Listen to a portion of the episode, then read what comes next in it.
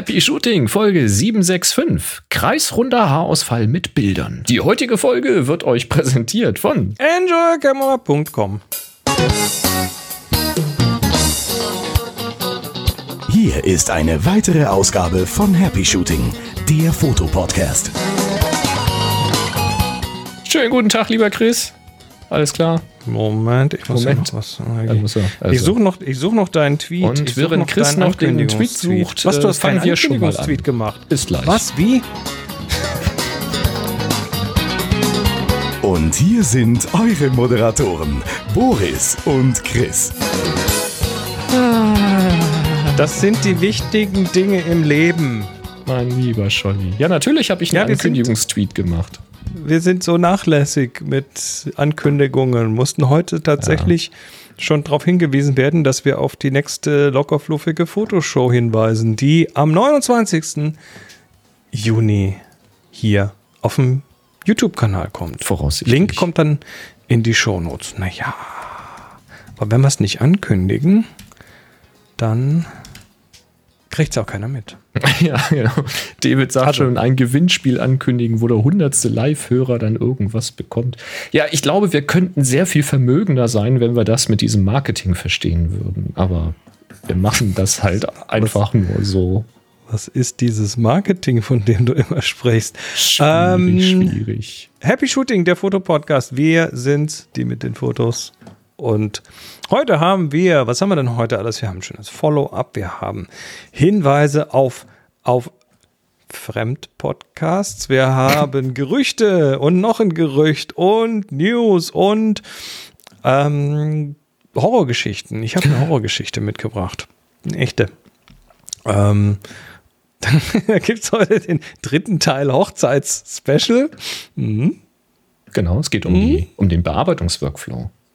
Mhm. Und dann haben wir noch ein paar ganz coole Geschichten gegen Ende der Sendung. Damit fangen wir heute mal an. Aber natürlich, bevor wir anfangen, wie immer, ihr seid herzlich willkommen hier mitzumachen. Es ist ja schließlich eine Live-Sendung, zumindest Dienstagabend. Heute ist der 21.06.2022.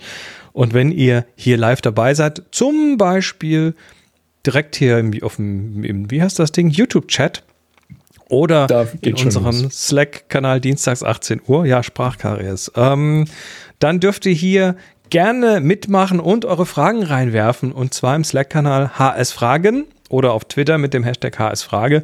Oder falls ihr ein Audio oder Video habt, was wir hier in der Sendung, ähm, ja, so Feedback, so Kamera raus, ne, so direkt während der Sendung quasi schon aufnehmen, dann könnt ihr uns das an info at happyshooting.de schicken. Ja. Ähm, du hast gleich noch ein Follow-up äh, bekommen, richtig? Der Uwe hat was geschickt. Ähm, der Uwe hat was geschickt? Hier steht ein Follow-up von Uwe. Oder fehlt Ah. noch irgendwas? Kanon. Du also, Bist ja abgelenkt. heute rasend schnell. Du, ich, Ähm, das, da, die, ein bisschen Zug hinter dieser Sendung muss mehr Zug kommen, Herr Nienke. Alter Falter. Auf, auf. Ja, der Uwe hat nämlich einen Kommentar äh, abgegeben. Da ging es nochmal um eine Frage, was ihr davon haltet, dass Canon jetzt auch APS-C-Format in der R-Serie macht, wo es doch schon die M-Serie gibt.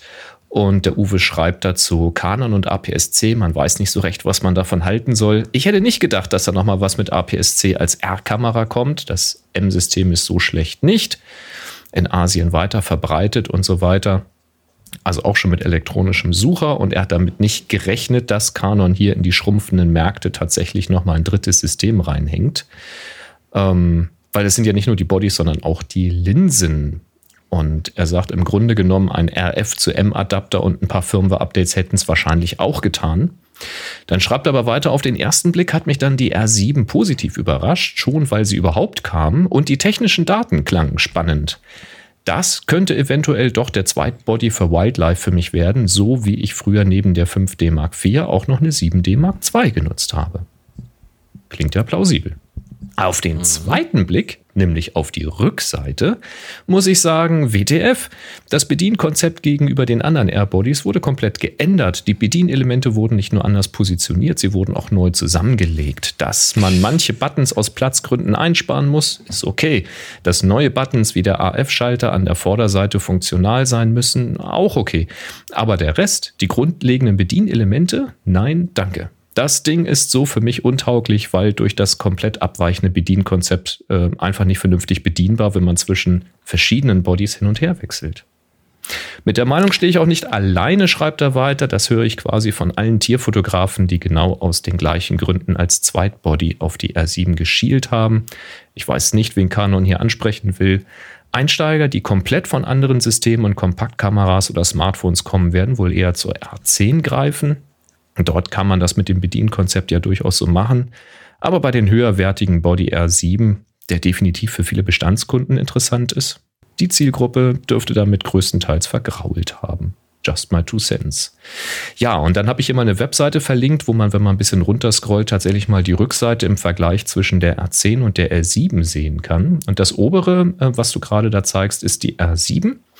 Und wenn man sich diese Rückseite mal anschaut, dann denkt man erstmal so, anders ist es doch gar nicht. Links oben ist ähm. Menü, rechts unten ist Play und Löschen. Da drüber in der Mitte der Info-Button, rechts Stern und äh, diese, dieses Fokusgrid. Der AF, die AF-On-Taste ist da auch. Aber. Was ist denn dieses große runde Ding da oben rechts? Links neben dem AF-On-Button, da ist der Joystick in der Mitte, auch soweit gewohnt, aber um den Joystick herum ein Einstellrad. Das ist jetzt wie so ein Zwitter aus dem Einstellrad auf der Rückseite hinten, also das Daumenrad hinten unten und dem Daumenrad hinten oben. Denn wie du siehst, hat die R7 Body jetzt da oben ja. kein Daumenrad mehr, sondern das scheint dann der Einschalter zu sein, der jetzt drei Positionen hat, auch noch für den Videomodus. Und das, was du normalerweise da oben rechts mit dem Daumen auf der Rückseite einstellst, wie das auch bei der R10 noch ist, das ist jetzt so ein komisch aufrecht stehendes Rad um den Joystick herum. Also welcher Teufel sie da geritten hat, das äh, verstehe ich. Verstehe ich auch nicht. Also das Daumenrad, das ist ja ähm, klassischerweise bei den Kanons da, wo hier dieses Vierfachkreuz ist und ja, in der Gegend zumindest. Und das wäre eine Option oder eben oben am Gehäuserand hinten, also liegend. Ähm, ja das äh, bei der bei der ähm, bei der R6 hast du ja quasi drei Räder. Bei der R10 ähm, auch hier, ne? Genau, bei der R10 ist es auch oben in, der, in liegender Form. Also was denen da eingefallen ist, ich kann es dir nicht sagen. Stattdessen ist halt unten dann eine Daumenwippe, also so ein Steuerkreuz mit dem Set-Button in der Mitte. Äh, wahrscheinlich mehrfach belegbar, da nicht beschriftet. Ähm, ja, das äh, dürfte irritierend sein. Ich wäre gerne mal bei diesem Produktmeeting dabei gewesen. Also einfach um. Ja, mit einer Fliegenklatsche. Äh, ja, oder zumindest um halt mitzubekommen, wie solche Entscheidungen zustande kommen. Mhm. Also das mit Popcorn und einer Fliegenklatsche. Sowas, ja. Also das ist tatsächlich mhm. kurios. Jetzt ist halt, also man muss damit wahrscheinlich tatsächlich mal arbeiten, um zu gucken, wie verrückt ist das jetzt tatsächlich, aber ich kann rein von, von, vom Ansehen der Rückseite die Abneigung erstmal nachvollziehen bei der R7 tatsächlich. Wie gesagt, die anderen Knöpfe sind eigentlich alle da, wo ich sie vermuten würde bei einer Canon. Das ist alles in Ordnung. Aber ich meine, die, also hinten mit einem Einstellrad, entweder oben oder unten, das brauchst du halt ständig irgendwie, um den Wert zu verstellen. Ja, dann gibt es halt in Zukunft wieder mehr Arztbesuche wegen irgendwelchen komischen Daumengelenksverbiegungen das oder so. Das ist so komisch. Das ist, als ob irgendjemand gesagt hat, ja, wir hatten doch da irgendwie diese Touchfläche, weißt du, diese Daumentouchfläche, um was zu verstellen. Die auch ah, komplett in die Hose uns, gegangen ist. Ja. Dann, dann machen wir jetzt da ein Rad hin. Also schon optisch, wie das aussieht, müsste auch schon irgendjemand schreien und sagen, das naja, baue ich euch nicht optisch ist ja noch, ist ja noch so eine Sache, da gewöhnt man sich im Zweifel recht schnell dran, aber ob sich der, also der, der über Jahre geformte Rückenmarkskanal, der diese, diese Fingerbewegung für das Daumenrad irgendwie gesteuert hat, ob der sich so schnell umgewöhnt. Und dann das ist dann auch relativ nah am Sucher. Also ich bin mir nicht sicher, wie praktikabel das ist. Naja, ich hoffe mal, dass es jemand ausprobiert hat, dass sie nicht einfach am grünen Tisch gesagt haben, ey, das machen wir mal ganz woanders hin. Wer hat den längsten Daumen? Zeig mal. Du, du kannst das bedienen. Ja, dann können das alle. Ja, so ungefähr. Muss das gewesen sein. Anders kann ich mir das nicht vorstellen. Ich finde das sehr ungewöhnlich. Aber danke mal für das Feedback. Das war mir so gar nicht aufgefallen, weil ja, so im Detail habe ich mir dann die Rückseiten da auch nicht angeguckt.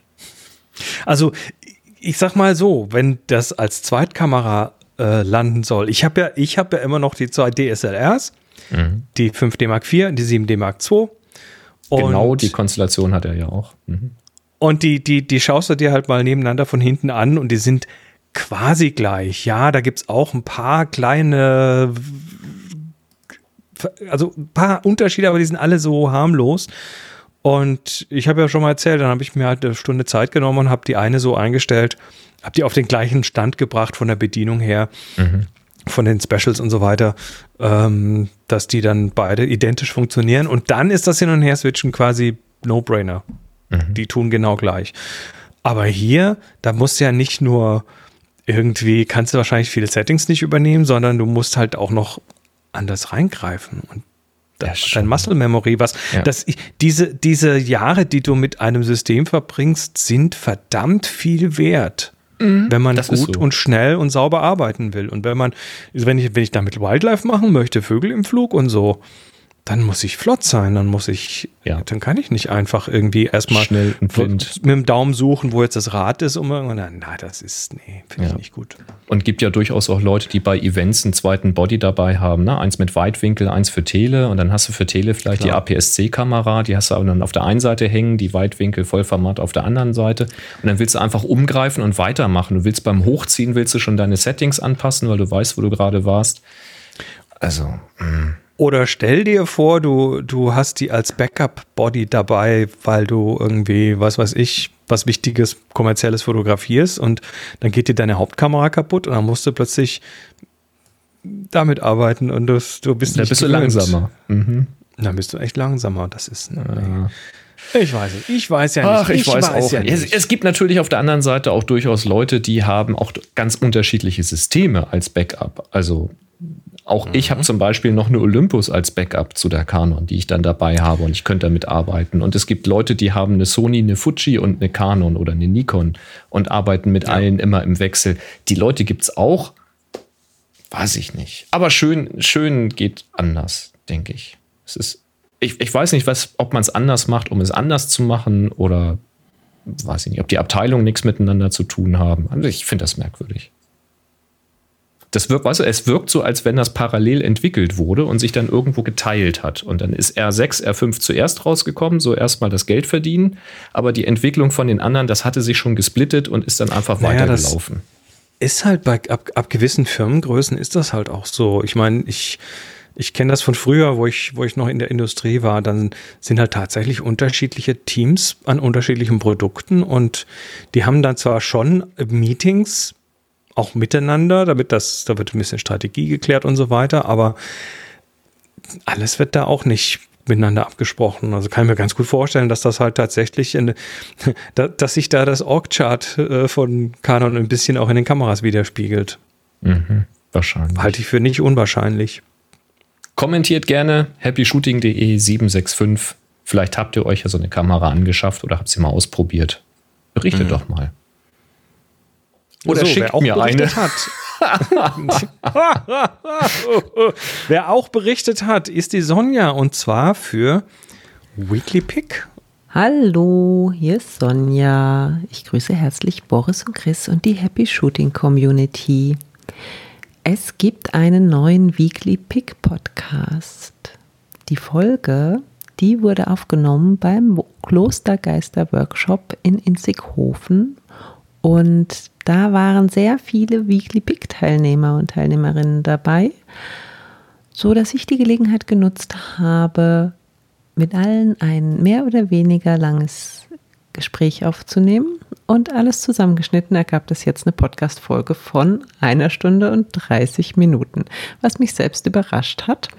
Aber wenn ihr Lust habt, mal die Teilnehmerstimmen zu hören, dann hört rein in die aktuelle Folge Weekly Pick im Kloster Und ich bin mir sicher, dass die Folge in den Shownotes verlinkt wird. 3, 2, 1, Happy Shooting. Klar verlinken wir. Ich weiß nicht. Ähm, ja, dann. äh, da Rechnung die, folgt die dann. Da hat die Sonja sich mal diverse äh, Menschen gekrallt und äh, hinter, hinter, hinter das Gebüsch aufs Bänkchen gesetzt und äh, Gespräche geführt mit ähm, Frank, Daniel, Marc, mir, Wolfgang, Katrin, Miriam, Boris, Dani, Moni, Kai, Rolf, Thomas, Uwe, Andreas, Pia, Peter, Dietmar und natürlich mit der Sonja. Also, sehr, äh, sehr schön, die Stimmen zu hören. Ich habe tatsächlich mir das angehört und gut gemacht, Sonja. Sehr schön. Man kriegt, man kriegt auch, es wird auch noch klarer, wie viel Prozent Weekly Pick im, auf dem Happy Shooting Klostergeister Workshop war. War ja quasi, ähm, ich glaube, knapp über die Hälfte sind eben nicht nur Happy Shooting Hörerinnen, Hörer, sondern auch bei Weekly Pick. Also diese Community, die sich da so entwickelt hat, ähm, Ich finde das gut. sehr schön. weeklypick.de, den Link packen wir selbstverständlich in die Show Notes. Und äh, das ist nicht nur der Podcast, sondern eben auch das ähm, wöchentliche Fotografieren, gemeinsame Themen, monatliches Fotografieren und Aufgaben. Und ähm, das ist eine Community, die echt gut gewachsen ist und, glaube ich, auch noch ein Weilchen weiter wachsen kann. Also Auf jeden Fall. das ist schön. Für Menschen, die, die so ein, ich sag mal, auch so ein bisschen manchmal so einen kleinen Tritt brauchen, um dann regelmäßig Fotos zu machen. Naja, ist doch so, ne? Den Hintern vom Sofa hochkriegen. Ja, schon Wenn klar. du so Teil, Teil einer, von einer Community bist und regelmäßig da Aufgaben sind und du bist nicht alleine, sondern da sind andere, die dann, ne, ne, ne, ne, ne, ich bin schon fertig und so. Das, Ja, das das spornt ist- natürlich an. Das ist halt mit, mit, mit äh, Freunden um dich rum ist das halt immer äh, einfacher. Das ist so. Immer, immer. Tja, Finde ich gut. so. Kommen wir zur Gerü- Gerüchteküche. Für Gerüchte mal. Ähm, und zwar habe ich gelesen, dass nach der Z50 und der ZFC eine Nikon Z30 kommen soll. Das wird schon seit einer Weile irgendwie so äh, ja, gesagt. Und es kommen so langsam ein paar Details raus. Richtig viel wohl noch nicht, aber klar ist, dass es in der Einsteigerklasse sich abspielen soll, also APS-C-Format, also DX-Format bei Nikon. Ähm, und jetzt heißt es, dass das wohl noch Ende Juni oder eben im Juli 2022 vorgestellt werden könnte. Und was sich wohl auch herauskristallisiert hat, ist, dass vieles von der Z50 bzw. der ZFC übernommen werden wird. So zum Beispiel ein 20,9 Megapixel APS-C Sensor und der XPEED 6 Prozessor. Das heißt, wir werden wohl keinen neuen, keinen neu entwickelten Sensor sehen, sondern da wird eben bewährtes weiter verwendet. Allerdings soll der Preis eben auch unter der 1000 Euro Marke bleiben. Das finde ich jetzt nicht verwunderlich. Ähm, die Z50, die kam wohl für um die 950 Euro damals raus. Die ZFC für 999, also die waren auch schon beide unter 1000 oder eben an die 1000. Und die Z30 soll jetzt ja noch unterhalb von diesen beiden liegen. Da spekuliert man so auf 700 bis 800 Euro vielleicht. Manche hätten sie auch gerne noch günstiger. Und da ist natürlich die Frage, wie schafft man das? Ja, eine Vermutung ist halt eine geringere Serienbildgeschwindigkeit. Ich würde mich zum Beispiel nicht wundern, wenn wir dann hier wieder eine Kamera mit, weiß ich nicht, maximal drei Bildern die Sekunde sehen oder so. Was? Das vermute ich jetzt. Das ist jetzt mein Gerücht. Drei? Ja, warum nicht? Das ist aber, reicht doch. das ist aber auch bei billigen, bei billigen Kameras nicht mehr zeitgemäß. reicht doch, ja, machst vier. Ja. Mehr, bra mehr brauchst du doch auch nicht. Ja, komm, ein, eins, eins, eins, eins geben wir noch gratis mit. Eins. Fünf? fünf? Na gut, fünf. Aber nur mit speziellen Objektiven. Aber drei, komm. Drei, drei das ist, das ist ähm, Canon 5D. 5D Mark, Eins. Mark 1, ne? Genau. Das sind drei, also das ist, das ist 100 Jahre her. Das, nein. Ah, die kannst du wenigstens noch mitzählen. Weißt dein, du? Dein du machst die iPhone macht ja Speicherkarte nicht voll. zehn Stück oder so. Also, nee. Des Weiteren könnte ich mir vorstellen, eben ein Speicherkartenslot. Vielleicht jetzt auch nicht gerade ein CF Ex- Express, sondern eben halt einen einfachen SD-Kartenslot. Einen halben Kartenslot. Nein, ein ganzer Slot. Also SD-Slot würde ich mal vermuten, Wahrscheinlich gibt es nichts anderes mehr als UHS 2, aber ansonsten könnte ich mir auch UHS 1 vorstellen. Was die Webseite hier äh, bei Photographics Magazine noch äh, spekuliert, ist, ob eventuell ganz auf den elektronischen Sucher verzichtet wird. Also gemeint ist denn jetzt nicht ein optischer Sucher, also es ist ja keine Spiegelreflexkamera, sondern einfach kein Sucher, sondern nur das Ein Display. elektromechanischer Sucher. Der macht immer so klack, klack, klack, klack, klack. Ja, aber stell dir vor, du hättest die Z30 und hättest keinen äh, Durchgucksucher mehr, sondern nur das Display. Das ist natürlich eine Option. Dann rutschen wir so ein bisschen in die Canon M-Klasse rein. Vielleicht gibt es einen Sucher zum Aufstecken. Ich glaube ehrlich gesagt nicht dran. Das wäre ja nochmal ein ganz anderes äh, Gehäusedesign an der Stelle. Weiß ich nicht. Das wird, glaube glaub ich nicht. Da wird man eher an anderen Sachen sparen. Schauen wir mal. Also, wer jetzt noch irgendwie gerne in das Z-System einsteigen möchte und noch auf was wirklich Günstiges im Einsteigerbereich gewartet hat, weil nicht jeder braucht diese High-End-Kameras, die wir Sp- Splenigen uns hier so anschaffen, ähm, vielleicht mal Völlig abwarten. normal. Unsere Einkäufe sind völlig normal und unauffällig. Ja, Also ich finde das auch vollkommen, vollkommen finde ich Also das. ich habe mir schon lange keine teure Kamera mehr gekauft. das stimmt. Du bist Ich eigentlich mal wieder wir waren- fällig. Von nö, überhaupt nicht. Von wann sind meine DSLRs? 2018? Vier Jahre? Also die sind noch lang nicht durch. Das ist sehr vernünftig. Also die, vor allem die 5D Mark IV ist Ich sprach auch eher Webcam, von weißt uns. Weißt du? Du? Von uns und zeigt auf dich. ja, der Webcam oder ich habe hier noch die, die gute Bilora Boy von der letzten loggerfluffigen Foto. Ja, du hast halt stehen, sehr ne? viele alte Kameras. Ich habe halt wenige neue Kameras. Aber äh, was, es kommt ja nach einigen Jahren immer dieser Zeitpunkt, wo man etwas neu kauft und dann hat, steht man halt immer der, vor der Wahl, die absolut vernünftige Lösung zu wählen oder eben auch so ein bisschen das Herz zu befriedigen. Ähm, ich hatte mich letztes Jahr dann fürs Herz entschieden. Ja, Mai. Ist ja, ist ja auch okay. Ist ja auch okay. Ich spare ja jetzt, weil ich ja nur Strom lade und nicht mehr diesen teuren Dino-Saft irgendwo Also hast du, reinkippe. hast du jetzt, hast du jetzt eine, eine, YNAB-Kategorie angelegt für ben Benzinkostenersparnis, ja, das, das ist eigentlich eine gute Idee. kom komplett ins Kamerakonto geht, oder? Das, ich könnte jeden Monat gucken, wie viel Kilometer ich gefahren bin Hast und wie einfach viel das- ich dann nicht ausgegeben habe. Das Hast einfach das Spritbudget einfach so weiterlaufen lassen und ja, jetzt, und wird immer umgebucht. wird immer umgebucht. Das ist super. das ist eine gute Idee. Ha. Apropos, apropos Geld sparen. Ähm, da ist gerade so ein Gerücht um, unterwegs und ich habe das kürzlich aber auch schon mal gesehen und dachte, das wäre kein Gerücht mehr. Und zwar, dass Photoshop bald äh, kostenlos wird. Ja, die Also- Webversion davon. Die Web, die Web-Variante davon. Und ich dachte, ich habe das kürzlich gelesen und das klang so wie so ausgemachte Sache. Jetzt steht Okay, hier aber, das- dass das äh, ein Gerücht sein soll. Weiß da jemand mehr? Also ich kenne es nur als Gerücht. Wenn das jetzt tatsächlich schon so wäre, müsste man es ja finden können, nicht wahr? Dann müsste man es ja auch, ohne Naja, dass das- man ein Abo hat, aufrufen können. Und es ist ja, ich glaube, dass das schon irgendwo ist, aber es ist ja auch, wenn dann mit Sicherheit nicht die Full-Featured-Version im, im Web, sondern halt eine Web-Version, mit der man, was weiß ich, Bilder, Ebenen, F- Blendmodis und Modis und so weiter irgendwie machen kann, aber richtig, also richtig, dass da alles drin wäre, glaube ich, kann ich mir nicht Nee, das vorstellen. glaube ich auch nicht. Also ich gehe von einer abgespeckten Version aus. Und dann ist es mit Sicherheit auch nichts wirklich Besonderes mehr, weil es gibt heute, das kannst du, kannst du an, du brauchst schon mehr als eine Hand, um die webbasierten Fotoeditoren, die was taugen, abzuzählen. Da gibt es eine ganze Menge heutzutage, inklusive diesem einen Photoshop-Klon, dessen Namen ich immer ver Photopie. vergesse. Photopie, genau, der richtig gut ist. Also, Also, du quasi die Pi EA Basisgrundfunktion- geschrieben. Natürlich. Wie, wie Erbse.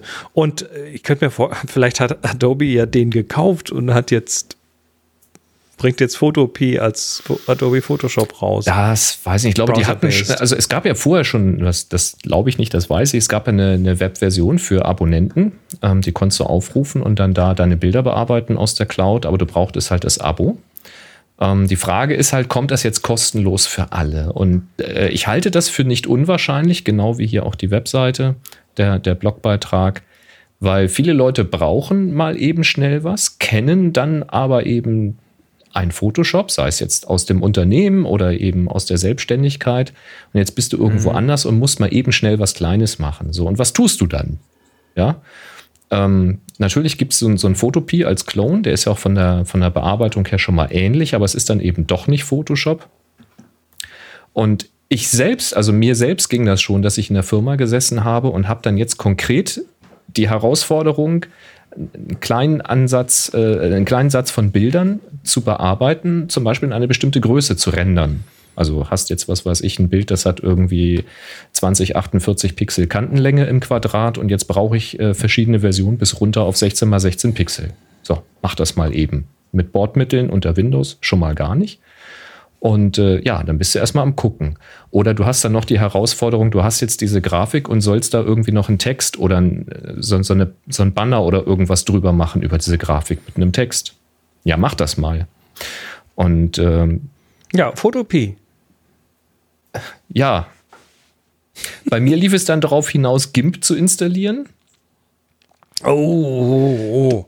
Das kannst du natürlich auch nur machen, wenn also du Software installieren GIMP, darfst auf deinem Rechner. Und äh, da muss ich sagen, nichts, genau, nichts gegen GIMP. Das ist sicherlich eine großartige Community, ich, der, aber die Bedienung Grund, ist so weit anders als alles, was Eben, ich kenne, dass das mich das Grund, immer wieder nervt, das Ding. Das ist schwierig zu bedienen, oh. es sei denn, du installierst so einen, so einen Photoshop-Tastatursatz, äh, aber der ist halt auch nicht 100 Prozent. Nee, das ist einfach an vielen Stellen auch Eine einfach ein anderes Konzept. Genau. Das kann auch sein, dass es das bessere Konzept ist. Also man, oft erscheint er mir etwas nur einfach, weil man es einfach seit 20 Jahren kennt. Ähm, aber es ist dann eben doch lästig, wenn man das zweimal im Jahr braucht und muss dann erstmal so simple Sachen suchen wie, wie zoome ich jetzt eigentlich? Ja, also wenn es da dann schon anfängt, das ist dann schon echt anstrengend. Also äh, ich würde das begrüßen wenn ich das auch ohne Account einfach überall, wo ich gerade bin, mal schnell aufmachen kann, um irgendwie ein Bild zu bearbeiten. Fände das gar nicht schlecht. Ja, gucken wir mal. Na gut. Also ich finde das gut und du findest Text in Bildern, oder wie habe ich das verstanden? Ja, das, äh, das ist so ein, so ein ähm, so ein Teil, was so ein Ding, was mich sehr genervt hat kürzlich mal. Und zwar wenn du du kannst mittlerweile auf iOS ja Bilder, ne, auf, auf Fotos mit der Kamera hier machen und dann Text markieren. Und der mhm. macht halt Texterkennung auf Bilder. Kannst du Copy-Paste einfach rausmachen aus Fotos und das ist super schön. Ähm, das heißt, die Funktionalität ist drin. Und jetzt gehst du mal in deine Fotos-App auf dem iPhone und suchst da mal nach Text. Kann man auch machen. Mhm. Nein, also du kannst es machen, aber er findet nichts. Ja, aber nicht den Text. Er findet nichts. Er hat den Text in den Bildern, er hat ihn indiziert, also in seinem Suchindex drin. In Spotlight aber in der Fotos-App auch. Genau, in Fotos-App findest du keinen Text, weil er da nicht danach sucht. Du musst also rausgehen aus der Fotos-App und musst halt in der generellen Spotlight-Suche suchen und dann unter den Suchergebnissen, wenn du es eingeschaltet hast, findet, sagt er dann Text found in Pictures. Mhm. Ja, da sind also die irgendwie so, nicht fertig geworden, ja. Nee, offensichtlich nicht. Oder sie haben ein Feature vergessen, ein, ein, oft, oh, ein ganz obvious Feature einfach nicht reingepackt. Und das ist ja, nee, sorry. Ähm, das das habe ich dann irgendwann mal, glaube ich, auf Twitter breitgetreten und dann wurden mir auch gleich noch eine App gesagt, mit der das geht, bevor dann jemand gesagt hat, hey, nee, nee, ein Spotlight suchen, dann geht das. Also, okay, Workaround, aber eigentlich nervig, weil da denke ich nicht dran im Zweifel. Und äh, ja, jetzt hat sich Filmmaniac auf Twitter gemeldet und sagt, hey, guck mal, in iOS 16, in iOS 16 ist es drin. Mhm. Haben sie heißt, auf der Keynote auch erzählt. Gerade in der Beta und äh, die kommt dann jetzt demnächst raus, die iOS 16. Und das ist äh, so ein kleines Feature, hat mir eine super Freude gemacht, dass das, das ist, drin ist. Das finde ich aus technischer Sicht sehr interessant, weil ich hätte jetzt gedacht, dass die Suche in der Fotos-App im Kern auch eine Spotlight-Suche ist, die halt die Metadaten von den Bildern durchsucht, weil da werden ja auch die Bilder, wenn das Ding am Strom hängt, äh, analysiert auf äh, Bildinhalte und dann wird ja irgendwo, dachte ich, ähm, in die, in die Spotlight-Metadaten geschrieben, dieses Bild enthält folgende Stichworte. Das ist aber entweder nicht so oder irgendwas ist anders mit diesen Texten in diesen Bildern, weil wäre es so, wie ich gedacht hätte, hätte ja die Inhaltssuche nach den Texten sofort automatisch funktioniert. hier wäre ich gerne mal Mäuschen bei Apple und würde gerne mal wissen, wie das wirklich unter der Haube funktioniert. Ich finde das sehr erstaunlich. Tja. Zeigt sich aber auch hier, dass auch dort bei Apple nur mit Wasser gekocht wird und nicht immer Oh ja. befindet man sich dabei auf Meereshöhe. Weil, wie wir alle wissen, bei 5000 Meter Höhe muss es nicht Ja. mehr ganz so heiß sein, bis es kocht, nicht wahr? Das ist, das ist sehr schön gesagt. Ah. So, komm, kommen, wir mal, kommen wir mal zu meinem äh, zu einem Angstthema. Hast du mal Bilder verloren? Ich müsste Also ich Also- meine jetzt tatsächlich Datenverlust. so richtig Fotos. Verlust? Nee, ich glaube nicht. Also ich sag mal so, man, man, man, man kann Bilder verlieren und dann weiß man, oh shit, da ist mir gerade, ich habe aus Versehen die externe Platte formatiert, bevor ich da noch den Unterordner so und so rauskopiert habe oder, oder, oder. Gibt genügend äh, Möglichkeiten, wo man sagt, aua, oder du kannst Bilder verlieren, ohne es zu merken. Ein ganzes Jahr lang. Weil? Also, Story, Storytime. Ich habe meinen Katalog, also meinen Lightroom-Katalog auf der internen SSD hier auf dem Rechner und die Bilder auf dem externen SSD. Da gibt es Backups von und so weiter. Ist also alles erstmal hier äh, äh, Time Machine und dann nochmal äh, in die Cloud und, ne, und so weiter. Also da gibt es Backups davon. So, jetzt habe ich kürzlich ähm, fehlende Bilder in Lightroom entdeckt beim Zurückgehen. Ne? Bin so zurückgegangen und da waren plötzlich so graue Rahmen mit einem schwarzen, runden Pöppel rechts oben und einem Ausrufezeichen drin. Nicht das Ausrufezeichen, was man kennt von Bilddateien nicht gefunden, Du sag mir mal, wo ich dich finde und dann ver- sondern referenziere ich also das neu. Mhm. die, die kennst du, ne? Das, ich mache sie mal hier auf dem Bildschirm, diese, diese rechteckigen Kästchen Mit dem Aus- ja. Ausrufezeichen drin in Zum Grau. Beispiel, wenn ich das so nass nicht gemountet habe, dann findet er das nicht. Mhm. Genau, wenn das Bild da nicht ist, aus welchem Grund auch immer, und dann Mhm. guckst du mal, wo ist denn das Bild, was ist denn da los, und dann flupp sind die wieder da. Alles super. Alles gut. Mhm. Nein, nein, nein, nein, nein, nein. Die sehen so aus. Na, siehst du so einen schwarzen Pömpel rechts oben, ein graues Ja. Feld, und wenn du auf den schwarzen Pömpel draufklickst, dann sagt der Lightroom has encountered problems reading this photo. Das, ist Bild jetzt eine Meldung, die man nicht so gerne lesen möchte. die man vor allem, die ich vor allem vorher in der Form äh, bewusst noch nicht gesehen habe. Okay, also äh, da waren dann plötzlich so Löcher im Katalog und das bei Dateien, die ein paar Jahre alt sind. Ja, Dachte ich, hm, okay, da ist vielleicht hier der Preview-Cache kaputt oder sonst was. Ne? Kannst du mal die Previews-Datei löschen und mal neue Previews machen lassen. Nö, hat nichts gebracht. Gleiches Problem. Ähm, Lightroom sagt einem das aber auch nicht aktiv, sondern äh, du findest das dann halt. Also So. es gibt keine Möglichkeit zu sagen, zeig mir mal, ob du noch mehr von der Sorte hast oder so. Du kannst Find Missing, Feature, äh, Find Missing Pictures machen, dann findet er genau die mit dem rechteckigen Kästchen im Ausrufezeichen, also wo die Datei nicht da ist. Ja. Also wo was im Katalog verzeichnet ist, wo, wo die Datei dazu fehlt. Aber diese, ähm, dieser Pömpel, den kannst du nicht suchen. So. Dann äh, bin ich mal ins Dateisystem gegangen und habe mal so ein Bild, das CR2 oder so, das ist da, also das RAW-File ist da. Das wäre jetzt auch mal eine Äh, Frage versucht zu gewesen. öffnen. Weil erstmal steht ja hier nur, dass er die Vorschau nicht anzeigen kann. Ne? Sonst würden wir eine Vorschau Error. sehen. Error. Bild, Datei ist da, kann nicht gelesen werden. Oh, okay. Und jetzt geht die Augenbraue hoch, ne? Bei mir auch. Diese Was zum Was? Henker? ist da los? Dann bin Und, ich mal und, und die so, Bilder, die da drüber und drunter im Finder angezeigt werden, die lassen sich öffnen. Nur dieser eine die nicht. sind vollständig da. Die sind vollständig da. Ja, jetzt ist das nicht nur das eine hier auf dem äh, Preview, Okay. sondern das waren dann stellenweise so Bilder von 2017, 2018, von wichtigen Reisen und so weiter, die ich auch in Büchern verarbeitet habe und so weiter. Ähm, waren dann plötzlich so ganze Felder, so 30 Bilder in Folge, hatten so einen schwarzen Pömpel und dann wieder ein paar nicht und dann wieder ein paar. Mein Katalog hat insgesamt deutlich über 100.000 Bilder. Ja. Und wie viel das jetzt genau sind, weiß ich im Augenblick immer noch nicht. Du kannst in Lightroom jetzt also nicht wirklich suchen.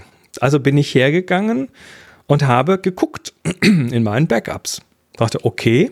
Ganz, ganz kurz nur, ich, ich, vermute, dass du nicht danach suchen kannst, weil Lightroom das auch nicht weiß. Das wird Lightroom erst merken, wenn du das Ding in die Anzeige wenn scrollst. Wenn es sie lesen möchte. Weil genau. er dann will er zugreifen. Mhm. Genau.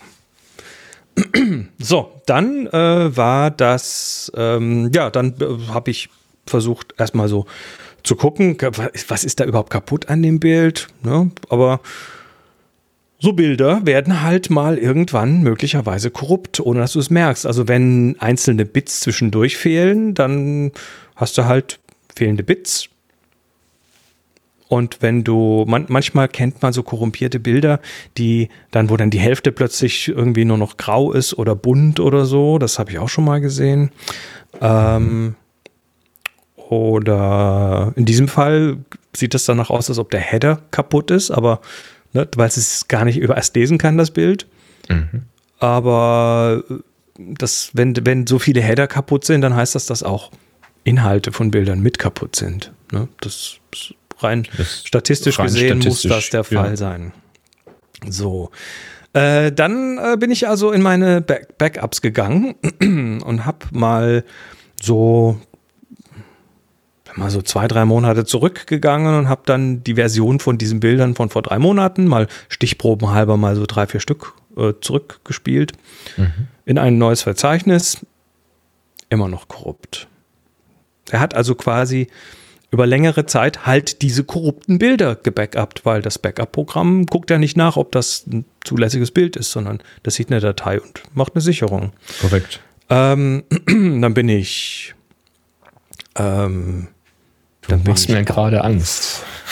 Ja, ich hatte, ich hatte Angst. Dann bin ich auf, äh, wo war ich denn dann? Also ich bin, letztendlich bin ich, ähm, glücklicherweise macht, macht Time Machine es ja so, dass es erstmal diese stündlichen Backups macht und dann werden die irgendwann zusammengefasst in tägliche Backups und dann in wöchentliche. Der mhm. behält also immer quasi dann zum Schluss noch so Monatsversionen vor. Und je nach Platte oder Größe der Platte halt so weit zurück, bis dann der Plattenplatz weg ist. Dann wird das älteste gelöscht. Mhm. Und ich bin dann tatsächlich über ein Jahr zurückgegangen, um Versionen von diesen Bildern zu finden, die nicht korrupt waren. Oha. Es muss also zu irgendeinem Zeitpunkt ein Ereignis stattgefunden haben, was irgendwie einen Satz Bilder kaputt gemacht hat. Oder es ist über einen Zeitraum immer mehr kaputt gegangen. Das weiß man jetzt natürlich nicht. Ne? Also der Restore hat auf jeden Fall Stichproben halt, äh, stichprobenartig funktioniert mhm. und war sauber. Also wirklich also über ein Jahr zurück. Und ähm, aber quasi so ziemlich zu einem der ältesten Backups, die noch da waren. Mhm. Ne, also wenn ich jetzt noch einen Monat gewartet hätte, dann wäre das älteste Backup auch möglicherweise wäre dann irgendwas überschrieben worden. Jedenfalls ist es tatsächlich so, dass äh, ja, dass hier wohl, also gefühlt nach, nach visuellen Kontrollen, weil ich kann es, ich, es gibt kein Skript, was mir sagen kann, diese Bilder sind korrupt, zumindest äh, müsste ich dann mit ziemlich Aufwand die mit Image Magic oder sonst was skripttechnisch versuchen zu öffnen und dann Fehlermeldungen protokollieren.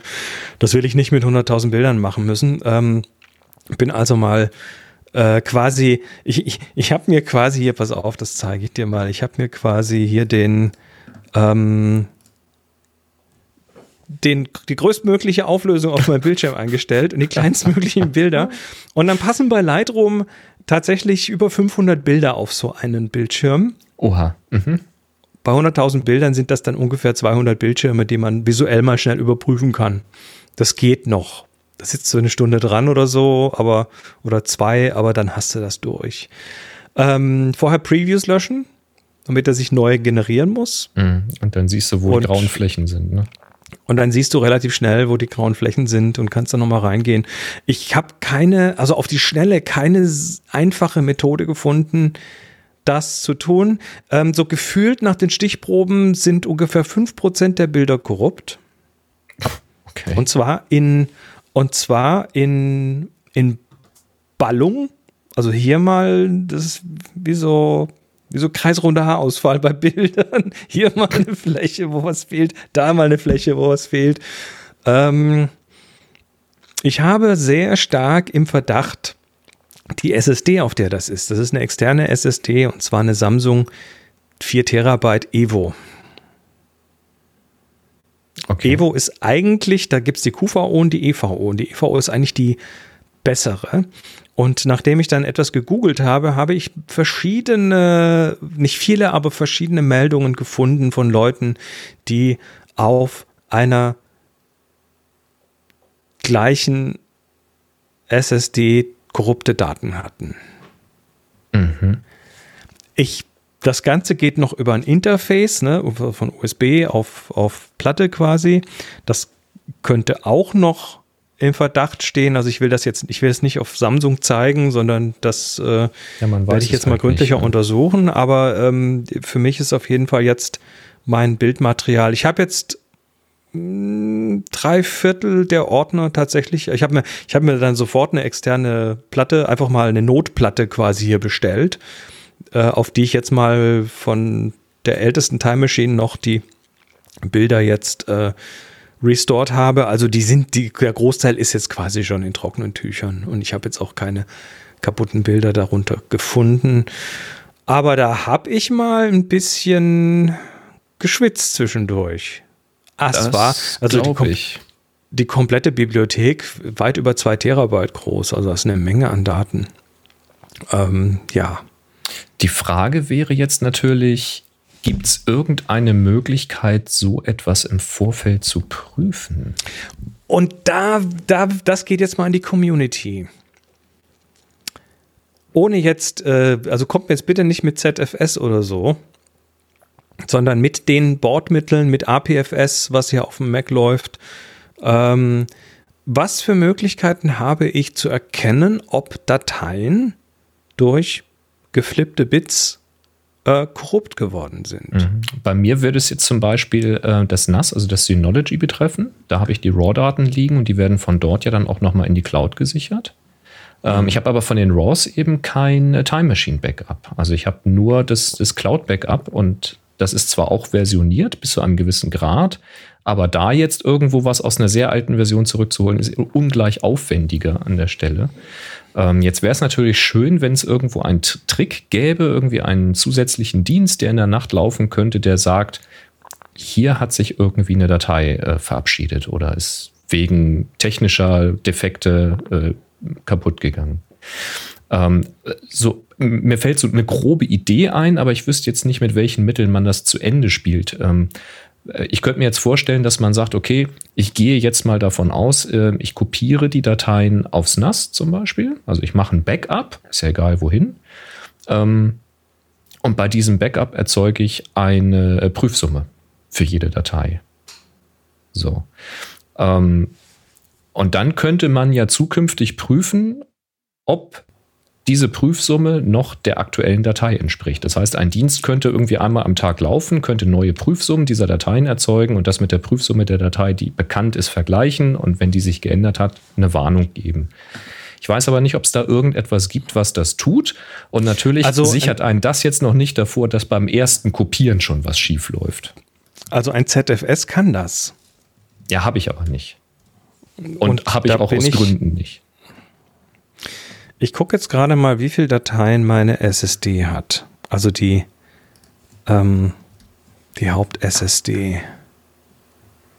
Hm. Ach nee, das ist nur ein Alias. Na super. Äh, nee, kann ich jetzt nicht gucken. Also, ähm, ja. Also wenn sollte das tun. Red Knight äh, AirSync ja. ist ja schön. Jetzt, jetzt reden wir hier von äh, 2 Terabyte reinen Bilddaten sogar mehr. Ne? Also muss quasi die, die Prüfsumme von zwei Terabyte an Daten und Dateien überprüft werden. Regelmäßig. Das heißt, du musst, du musst diese zwei Terabyte dafür ja komplett lesen. Also um eine Prüfsumme zu erstellen, musst du die komplette Datei lesen. Da gibt es keinen Weg drumherum. Wahrscheinlich. Das heißt, das, da muss eine Software jede Nacht und dann bist du nur, dann habe ich hier nur die Bilddateien. Da muss also eine Software jede Nacht diese zwei Terabyte durchackern. Na, viel Spaß. Man wird einen separaten Rechner, der nur Prüfsummen macht. das Tja. ist die Frage. Also, das ist eine wirklich interessante Frage, ähm, die mir gerade ein bisschen Kopfzerbrechen äh, bereitet. Aber sollte jemand von euch da draußen so etwas schon mal gelöst haben, mit mhm. endlichen Mitteln, also dass man mit sehr viel Aufwand alles machen kann, das ist schon klar. Und dass man mit sehr viel Geld und mit sehr viel Arbeitsspeicher sich ein ZFS-System hinstellen kann, was das wahrscheinlich tut. Ähm, das ist schon auch alles klar. Aber wie geht das äh, mit Bordmitteln auf Apple-Seite oder auf Synology-Seite? Das wäre jetzt mal interessant. Mhm. Tja. Ja, äh, nimmt mal Kontakt mit uns auf. Entweder direkt per E-Mail, wenn, das, äh, wenn ihr möchtet, auf info at happy, oder an info at happyshooting.de. So, Stichwort Datenschutz oder, nee, Datenschutz ist ein blödes Wort. Ähm, Datenintegrität oder so. Ähm, mhm. Oder halt in die Kommentare, wenn ihr das gleich für alle machen möchtet, äh, auf happyshooting.de hier zur Folge 765. Da sage ich schon mal also, recht herzlich Dankeschön für eure Hilfe. Genau, falls ihr, falls euch das jetzt in irgendeiner Form Angst gemacht habt, ähm, dann macht wenigstens mal eine visuelle Kontrolle eurer Fotos in Lightroom und am zuverlässigsten tatsächlich, indem man, äh, indem ihr erstmal die Previews löscht und die neu erstellen lasst, weil ansonsten seht ihr möglicherweise die Previews und wisst nicht, ob die Datei drunter in Ordnung ist. Tja. Und äh, vielen Dank, dass ihr gerade im Slack äh, was schreibt, aber das wird durchscrollen. Ähm, bitte sammelt das nochmal dann für die Kommentare oder schickt es uns nochmal per E-Mail, dass wir da in Ruhe durchgucken genau. können. Gebt das mal an die, gebt das mal an die Shownote weiter. Gerne. Vielen Dank. Gerne das Zeug in die Shownotes mit reinnehmen. Tja, ähm, so viel Spannend. dazu. Ich habe noch, hab noch, ein, hab noch 500 Gigabyte zu restoren und dann. Danke, dass du das für uns äh, ausprobiert hast. ich meine, diese Erkenntnis, diese Erkenntnis, dass da Bilddateien defekt sind, wichtige Bilddateien, und die äh, diese Defekte in den Backups äh, bis zu äh, einem knappen Jahr zurückreichen. Schon sehr, sehr unangenehm, muss ich sagen. Schauen wir mal. Ich bin gespannt. Ähm, werde mir gerne eure Lösung mal dann durchlesen, so der Reihe nach, was dabei ist. Jo. Ja, vielen Dank schon mal. Dann haben wir jetzt hier was zu tun. Genau. Happy Shooting, der Fotopodcast. Werbung. Ja, wir werden heute unterstützt von enjoycamera.com. sind die mit dem Fotozubehör und nicht nur dem Fotozubehör. Heute haben wir nämlich, mein Moment, Moment, weg, weg, weg, weg. Das sind wir doch noch gar nicht. Erstmal haben wir nämlich einen Geheimtipp für Schnäppchenjäger. Und zwar der Open Day bei Enjoy Camera. B-Ware, Muster, Ausstellungsstücke bis zu 80% reduziert. Da waren Mone und ich das letzte Mal 2019, glaube ich, war das. Ähm, oder was, 2020? Weiß gar nicht mehr. Also auf jeden Fall, äh, die hauen raus, was so, so quasi hinterm Regal runtergefallen ist und sonst wie auch Rückläufer und so weiter. Ähm, das, was ihr da bekommt, nur solange Vorrat reicht. Also kein Umtausch, nur vor Ort, kein Versand, nichts. Muss man also hin nach Hannover und zwar ähm, zu Enjoy Camera in die Eleonorenstraße 20 in 30449 Hannover. Link ist in den Shownotes. Auch so diverse Peak Design Taschen und Travel Tripods und Cozy Speed Taschen und, und, und. Boris fuchtelt. Ein wichtiger Tipp, wenn ihr da hinfahren wollt. Also erstens kann ich das euch empfehlen, weil alles nette Leute da und lohnt sich natürlich auch für ein spontanes Treffen vor Ort. Wenn ihr dabei hinfahrt, ähm, es bietet sich an, mit dem Zug dahin zu fahren, weil die Parkplatzsituation da vor Ort relativ knapp ist. Das ist nämlich auch eine Wohngegend da und es ist schwer, da einen freien Parkplatz zu finden. Solltet ihr mit dem Auto anfahren wollen oder müssen, fahrt zeitig an, damit ihr genug Zeit habt, durch die Gegend äh, zu kreiseln, um einen Parkplatz zu finden. Das ist eine Herausforderung. Aber mit äh, Bus und Bahn ist das deutlich entspannter. Das mal so als Tipp. Genau. 25.06. von 10 bis 15 Uhr. Was weg ist, ist weg. Zweitens, es gibt einen aktuellen Newsletter von Enjoy Your Camera. Hat man schon lange nicht mehr hier angekündigt, obwohl es immer wieder neue gab. Äh, aktueller Newsletter mit zum Beispiel Lee-Filtern drin und dem Trend von Three-Legged Things, das ist das große Ein Einbeinstativ, also groß meint groß, ähm, von Spin Design das CP02, diese Bodenplatte mit den Halteösen für die Riemen und natürlich auch reduzierte Demoware, Auslaufartikel und so weiter. Das ist auch Aber geil. darüber wollen wir, darüber der, wollen wir gar nicht reden, sondern bei der Demoware habe ich auch schon Schnäppchen gemacht. Du hast gerade was Oranges ins Bild gehalten. Halt das nochmal ins Bild. Tether Tools! Yay! ich halte auch was Oranges ins Bild. Hier, Tether Tools. Ähm, kennt man vielleicht an, von den Orangen äh, Kabeln wollen wir hier mal ganz kurz ein bisschen vorstellen. Und zwar äh, geht es ja schwerpunktmäßig so ein bisschen um die Studiofotografie jetzt. Und äh, Tether Tools ist da nun mal ein, äh, ein, ein wichtige, eine wichtige Marke in dem Bereich mit Kabeln, mit mobilen Laptop-Tischen, mit Cable Guard, Kabelhaltern. Das ist das, was der Boris gerade hochgehalten hat, mit verschiedenen Clips und Haken und der Jerk-Stopper, der, damit man sich so Kabel beim Tethern nicht aus der Kamera rausreißt oder mit den Relay-Batterien. Und äh, die, die Tether Arca Kabelklemme für den L-Winkel finde ich auch besonders hübsch. Ähm, Tether Tools gibt es, kommt aus Arizona. USA ähm, und bietet eben Fotoausrüstung, Zubehör für kabelgebundene Aufnahmen und äh, die schnelle und sofortige, sofortige Übertragung über das Kabel an den Rechner im Studio, wie gesagt, Produktfotografie, solche Geschichten, da äh, mache ich das eigentlich ganz gerne. Und ähm, ja, das ganze Zeug, was früher mal so ein bisschen hakelig war, ist eigentlich ganz gut geworden, wenn man sich heute so die Tools anschaut. Das erste Produkt, was sie rausgebracht haben, war 2000 äh, 8 der Tether Table Aero, also so ein, so ein Tisch für einen Laptop, den man so an Lichtstativ ranklemmen kann quasi. 2008 schon, wow. 2008, die gibt es schon eine Weile. Ähm, und ja, so als Tethering-Plattform und natürlich dazu das ganze Thema, was, äh, was so Profifotografen interessiert, wenn du im Studio unterwegs bist und damit Kabeln hantierst, dann willst du nicht drüber fallen. Und das ist die, gro die große Gefahr tatsächlich im Studio. Ähm, das ist mit einer der Gründe, warum die Kabel orange sind damit man sie gut sieht. Die siehst du gut, ja. Das, also das Drüberfallen ist ja das eine große Problem und die Zugentlastung, ne? dass du halt die empfindlichen Buchsen an den Kameras nicht belastest. Äh, oder zumindest soweit es geht irgendwie entlastest. Das ja, so oder, oder dass du beim oder dass du beim Drüberstolpern äh, nicht dir die, die USB-Buchse aus der Kamera rausreißt, zum Beispiel. Zum also Beispiel. dafür gibt es da eben Lösungen. Ähm, das Ganze wird so von Profi-Fotografinnen und Fotografen ange angewandt, das Zeug. Ähm, sind aber auch tatsächlich so in, unter den Kunden ähm, so Filmemacher und natürlich so die ganzen Unternehmen. Äh, die haben ja tatsächlich irgendwo eine Liste hier: Amazon, Apple, Disney, DreamWorks, Google und so weiter. Und ähm, ja, sind, sind so eben auf diesen Bereich spezialisiert. Ähm, TetherGuard ist dieses Kabelhalter-Kit. Ähm, du hast diese TetherGuard, heißen die TetherGuard? Ja, heißen TetherGuard. So, ne? mhm. Ze zeig dir mal kurz. Ähm, das ist ganz spannend. Also ähm, das eine Teil sieht ganz unspektakulär aus. Das ist hier so ein kleiner Knopf. Mhm. Den kann man aufschrauben und wenn man den aufschraubt, dann ist da so ein kleines Löchlein, wo man, also so eine so einen Schlitz, wo man Kabel durchziehen kann. Wenn man das mal an ein Kabel macht, sieht das Ganze so aus. Jetzt äh, habe ich quasi diesen ein, ein Kabel und habe eben einen Knopf an diesem Kabel. Und jetzt fragt man sich, was soll denn jetzt der Knopf am Kabel? Wie hilft mir denn das jetzt beim Tethern? Nun, jetzt stellt man sich vor, dieses USB-C-Kabel, was ich hier gerade zeige, steckt jetzt in der Kamera. So, meine Hand ist jetzt quasi die Kamera.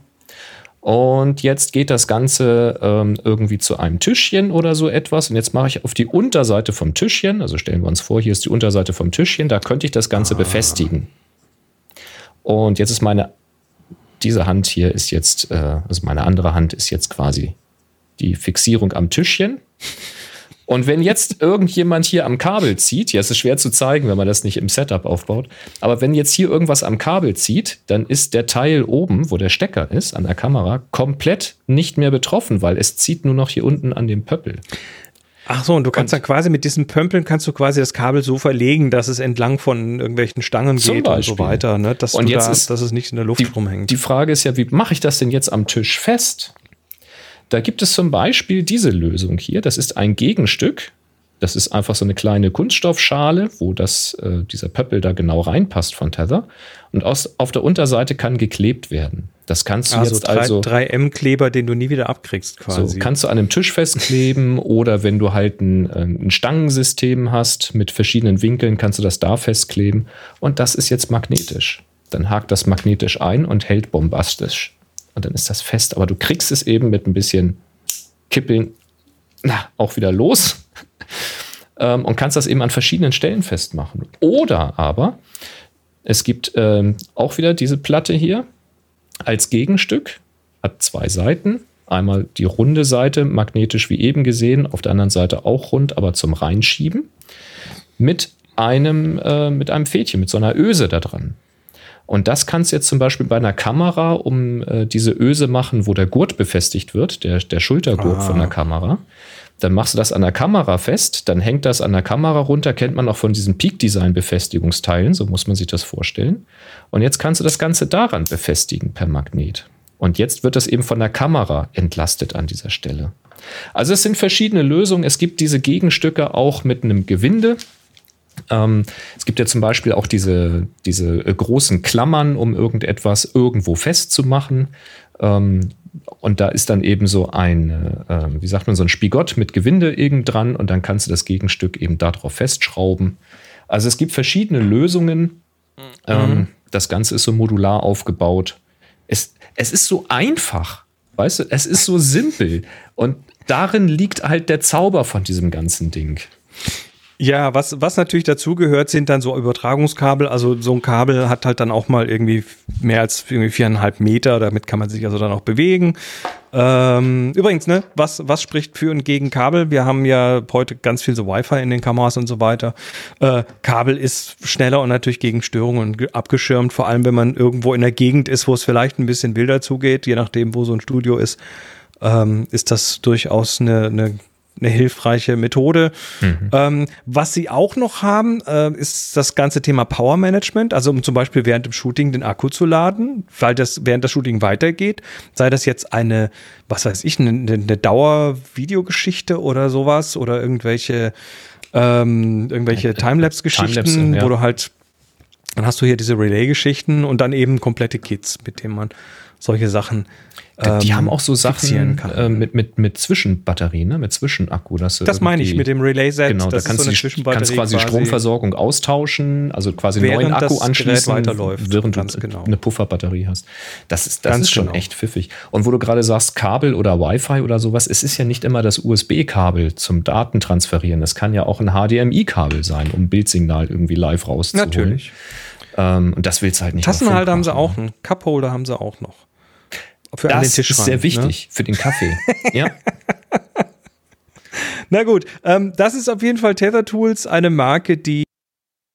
Huch, der Knopf hier war es. Äh, eine Marke, die euch beim Studio fotografieren, beim Tethern, wenn ihr irgendwas mit Kabeln macht ähm, oder wenn ihr irgendwo Dauerstrom braucht, auf jeden Fall gut unterstützt und, Und ohne Scheiß, ich finde allein diese orangenen Kabel sehr geil. Also schon die gefallen Man sieht sie echt. halt. Man sieht sie halt. Das und mehr bekommt ihr bei enjoycamera.com und ihr bekommt natürlich wie immer 5% auf jede Bestellung mit dem Gutschein Happy Shooting 2022. Happy Shooting 2022 bei enjoycamera.com und wir bedanken uns für die Unterstützung und vergesst nicht, Open Day am 26., nee, am 25.06. von 10 bis 15 Uhr und der neue Newsletter alles verlinkt in den Shownotes. Dankeschön und weiter. Tja. Ja. Du schmunzelst über den dritten Teil der, der Es Hochzeitsstory. geht mit Hochzeit weiter. genau, aber es hat eigentlich gar nichts direkt mit der Hochzeit zu tun, sondern einfach nur mein Workflow, wie ich halt, wenn ich mit vielen Fotos nach Hause komme, ähm, da durcharbeite. Ähm, auch da wurde ich gefragt, das war zum Beispiel auch ein Thema bei den Klostergeistern, da habe ich dann mal ein bisschen dazu erzählt. Ähm, hier vielleicht nochmal für alle, die nicht dabei waren und vielleicht noch das ein oder andere Detail, äh, wen es interessiert. Ähm, also stellt euch vor, ihr kommt nach einem Shooting nach Hause, importiert dann mehrere Speicherkarten und ich runde mal grob auf, habt so etwas um die 3000 Fotos importiert und frisch auf dem Rechner. Was jetzt tun? Ich meine, klar ist auch, dass ich nicht 3000 Fotos hinterher abgebe beim äh, Kunden oder der Kundin, äh, sondern natürlich nur eine Auswahl davon. Ähm, aber dazu muss man diese Bilder eben jetzt alle durchgucken und aussortieren. Und ich bin jetzt in etwa drei Stunden auf etwa unter 1000, etwas unter 1000 Bilder gekommen. Also von 3000 auf 1000 in etwa drei Stunden. Das kommt uns bekannt vor. Chris hat da mal so ein Video gemacht, ähm, 1000 Bilder in einer Stunde Workflow.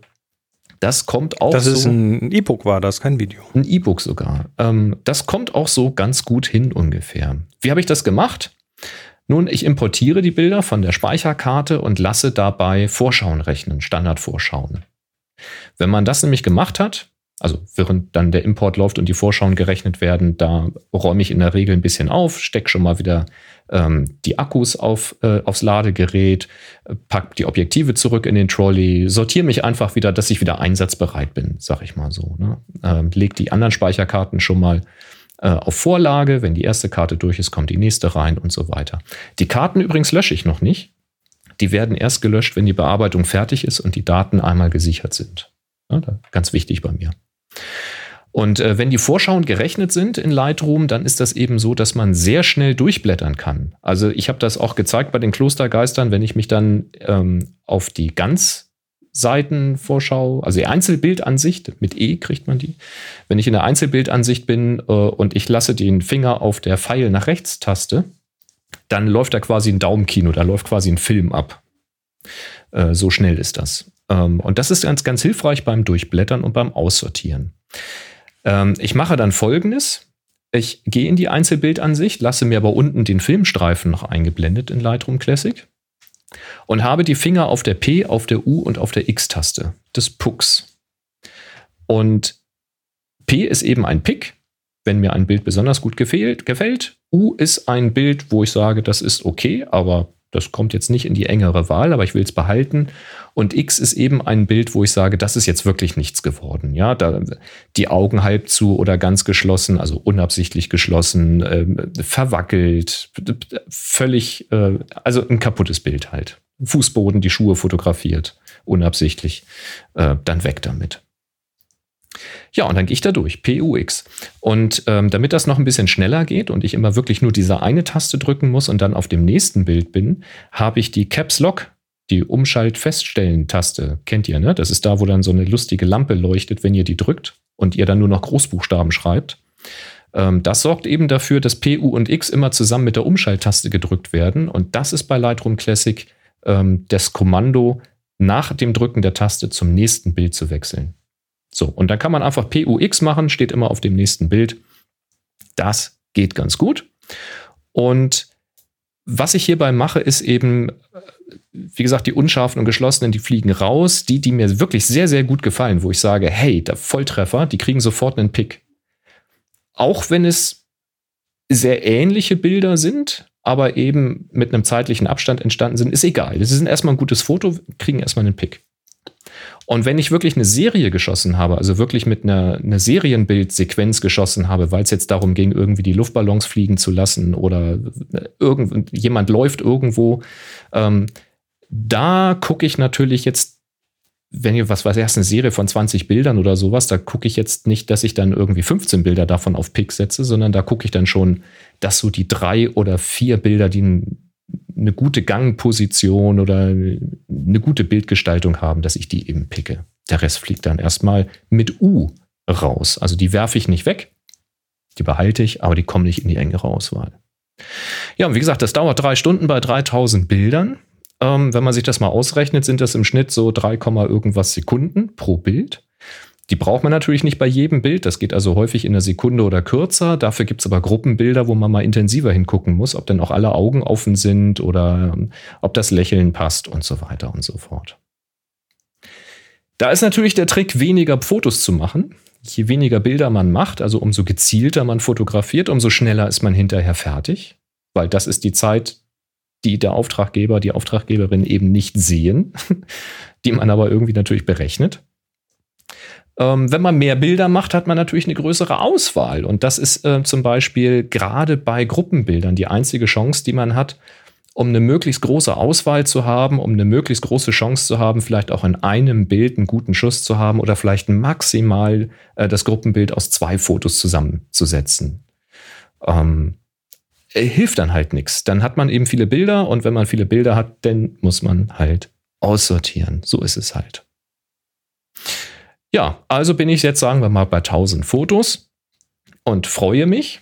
Und was ich dann mache, ist, ähm, ich suche mir aus jeder Location, die da war, also ich hatte ja bei der, äh, bei der einen Hochzeit hatte ich erzählt, dass wir das Getting Ready äh, hatten im Hotel, dann sind wir zum Standesamt gefahren für die offizielle Trauung, dann sind wir zum Herrenhaus gefahren für die freie Trauung. Und dann gab es halt noch eine Abendveranstaltung. Und jetzt habe ich von jedem dieser Blöcke, habe ich mir zwölf Bilder rausgesucht aus diesen tausend. Bin also wirklich durchgegangen, nochmal durch jeden einzelnen Abschnitt und habe so die Bilder rausgesucht, wo ich sage, das war ein besonders cooler Moment, das ist ein besonders gelungener Shot ähm, und habe die raussortiert und mit drei Sternen versehen, damit ich dann quasi einen Pick mit drei Sternen habe und ähm, habe die bearbeitet. Also tatsächlich nahezu final bearbeitet. Habe da meinen Look draufgelegt, habe die Belichtung angepasst, habe ein bisschen retuschiert, habe äh, den Crop angepasst und solche Geschichten gemacht. Und dann habe ich jeweils von dieser einen Location die zwölf Bilder genommen, die dazugehören. Ähm, und in Lightroom, wenn man Bilder markiert, kann man sich diese Bilder, die markiert sind, auf einer Seite anzeigen lassen. Das funktioniert mit der Taste N, also N wie Nordpol wie N Fotos zeigen. Ähm, und wenn ihr das macht, zwölf Bilder markieren, N-Taste drücken, zweimal die L-Taste drücken, dann geht das Licht aus, dann seht ihr nur noch diese Fotos. Ihr könnt dann auch noch Shift-Tab drücken, dann gehen alle Panels an der Seite weg und dann habt ihr den ganzen Bildschirm voll, nur mit diesen zwölf Bildern. Die passen dann auch ganz gut. Und dann mache ich einen Screenshot davon und speichere den Screenshot. Das mache ich mit den zwölf Bildern von jedem dieser Locations.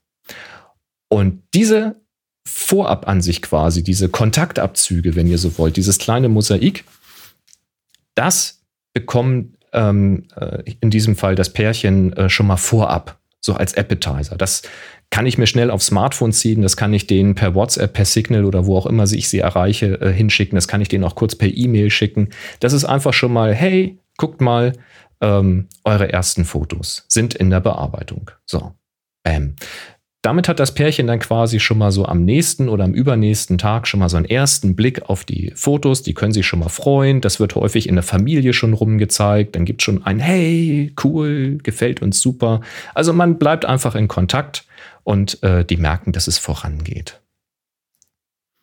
Ähm, Klaus fragt, ich nehme, äh, das heißt, du nimmst keine Rücksicht, wer auf den Bildern ist. Korrekt, ich nehme keine Rücksicht darauf, wer auf den Bildern ist. Ich weiß jetzt nicht, welchen Arbeitsschritt du dir jetzt gerade konkret meinst, aber äh, tue ich. Genau. So. Und dann geht es weiter. In der Regel dann aber auch erst am nächsten Tag, damit ich wieder frische Augen habe. Ähm, dann gehe ich daher, weil ich habe jetzt ja von jeder Location zwölf Bilder bearbeitet.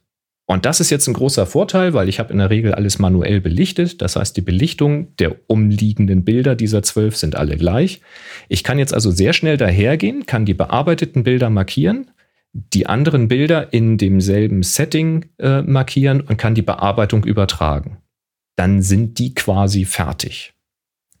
Ich mache jetzt in diesem Schritt auch noch keine Detailanpassungen, wenn dann doch irgendwas in der Belichtung ein bisschen abweichend ist oder der Weißabgleich dann bei einem anderen Bild doch ein bisschen anders ist, weil Wolke oder nicht. Das ist mir hier egal. Ich synchronisiere jetzt nur und sorge jetzt dafür, dass alle diese 1000 Bilder, die noch übrig sind, nahezu endgültig bearbeitet sind.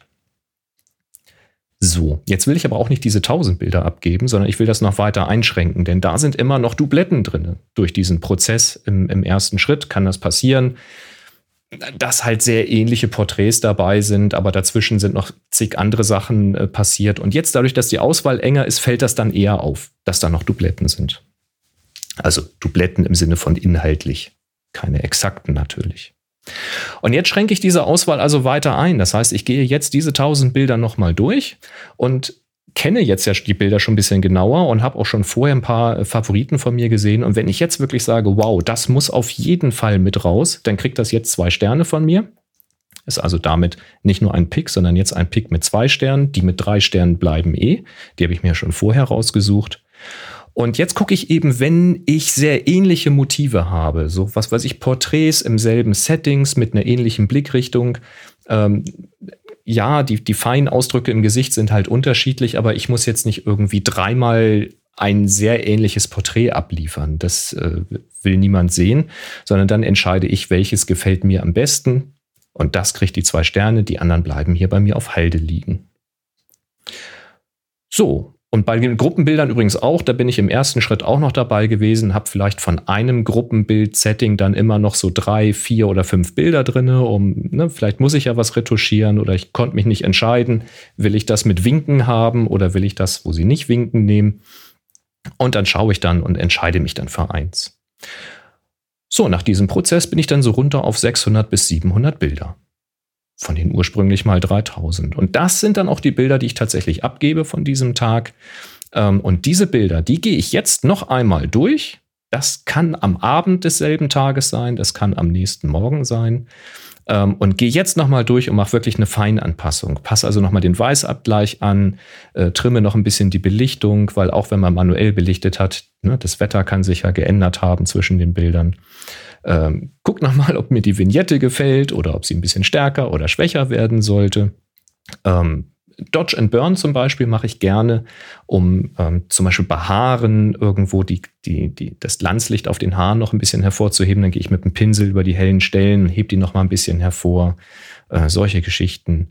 Ähm, einzelne Farben müssen gegebenenfalls noch mal angepasst werden, weil durch, die, durch meine Bearbeitung, durch meinen Look kann es eben passieren, dass in bestimmten Bild, äh, in bestimmten Bildern, in bestimmten Aufnahmen äh, ein Kleid nicht mehr in der Farbe so passt weil, ne, ist ja schön, dass jetzt das Grün vom Rasen irgendwie ein bisschen ins Warme oder ins Kühle gezogen ist, aber das passt jetzt nicht fürs grüne Kleid.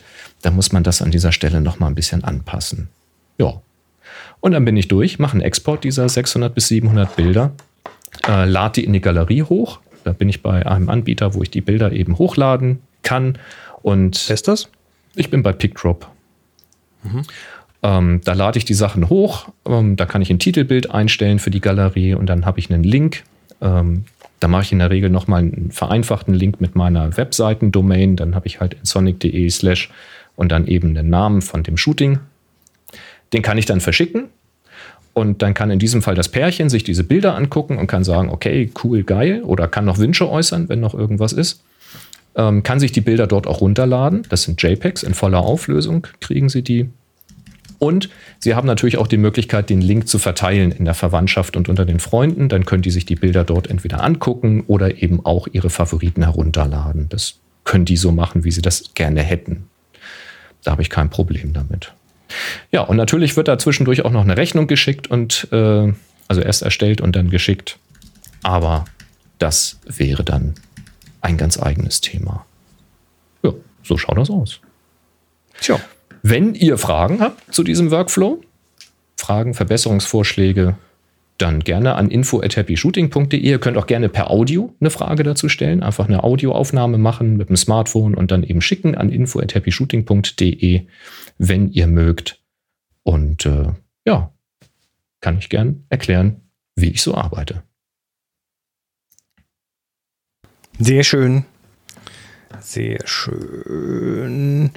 Äh, kommen wir zu ein paar Kleinigkeiten, die mir die letzten Tage so durch die Timelines gefahr gefahren sind. Ähm, das eine ist, ist, ähm, wir hatten es ja vorhin schon, iOS 16 kommt dann irgendwann mal und da kommen neue Features rein, unter anderem im Fotobereich.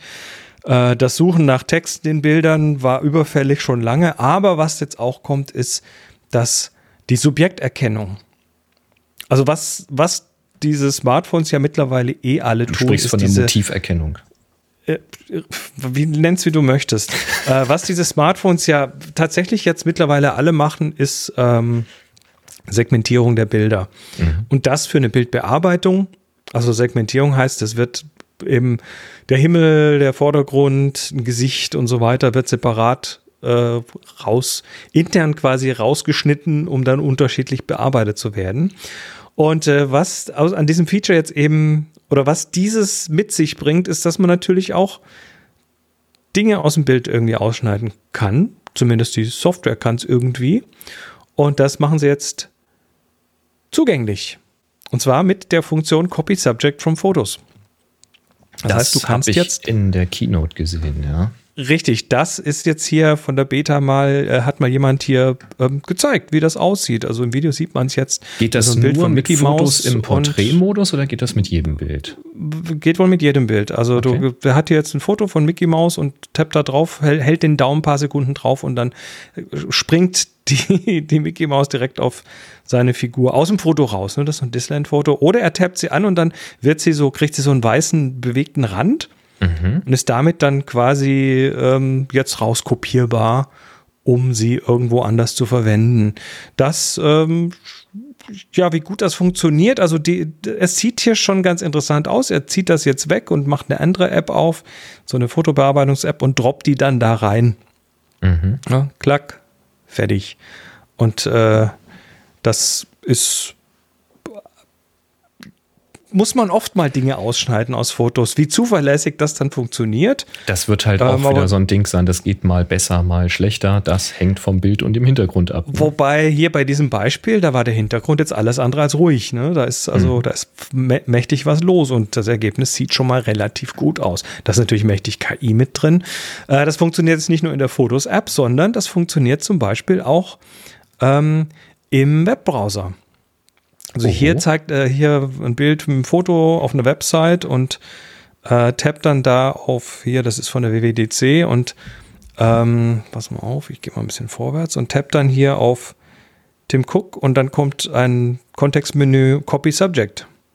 Hm. Dachte, ja, kopiert und äh, geht da jetzt irgendwo in eine Notes-App und pastet das da rein. Ja. Hier, zack, reingepastet. Zack, okay. Äh, ich sag mal, ich weiß nicht, welchen Ansprüchen das genügt, aber ich sag mal, für, für wie, wie immer, ne? Apple macht so eine 90, 80-20 Lösung oder 90-10 Lösung, also für 90 Prozent der Menschen und deren Anwendungsfälle wird das wahrscheinlich völlig ausreichen. Und die Profis, die das dann auf, äh, auf, aufs Härchen genau brauchen, die werden sich wahrscheinlich eh mit ihren Tools machen. Ne? Hm. Also spa spannend spannend Auf und jeden Fall. sehr, sehr interessant. Und ich habe, äh, also ich habe da auch irgendwie so ein, zwei so Apps, die das machen. Das ist schon wieder so eine Sherlock-Variante. Also ist dann, brauchst dann nicht mehr, weil das Betriebssystem bringt das mit. Ja, ich habe auch so eine App, wo du halt äh, ein Foto machst von irgendeinem Objekt und dann kriegst du halt direkt das freigestellte Objekt. Also du überspringst quasi den Schritt, das einzelne Foto zu machen. Ähm, aber ja, wenn das im Betriebssystem drin ist und gut funktioniert. Es wird halt so sein, dass das irgendwelchen professionellen Freistellungsansprüchen sicherlich in vielen Fällen nicht genügen wird. Aber. Jo, sagte äh, ich ja gerade. Hey, das ist wahrscheinlich. Für mal, für mal, eben ins iMessage rein und irgendwas äh, weitergeben, ist doch lustig. Eben. Eben. Schönes Ding. So, dann haben wir noch ein kleines Space-Thema und zwar. Space. Brauche immer noch, immer noch so ein Jingle, wo das dann so ganz laut halt Space, Space, Space.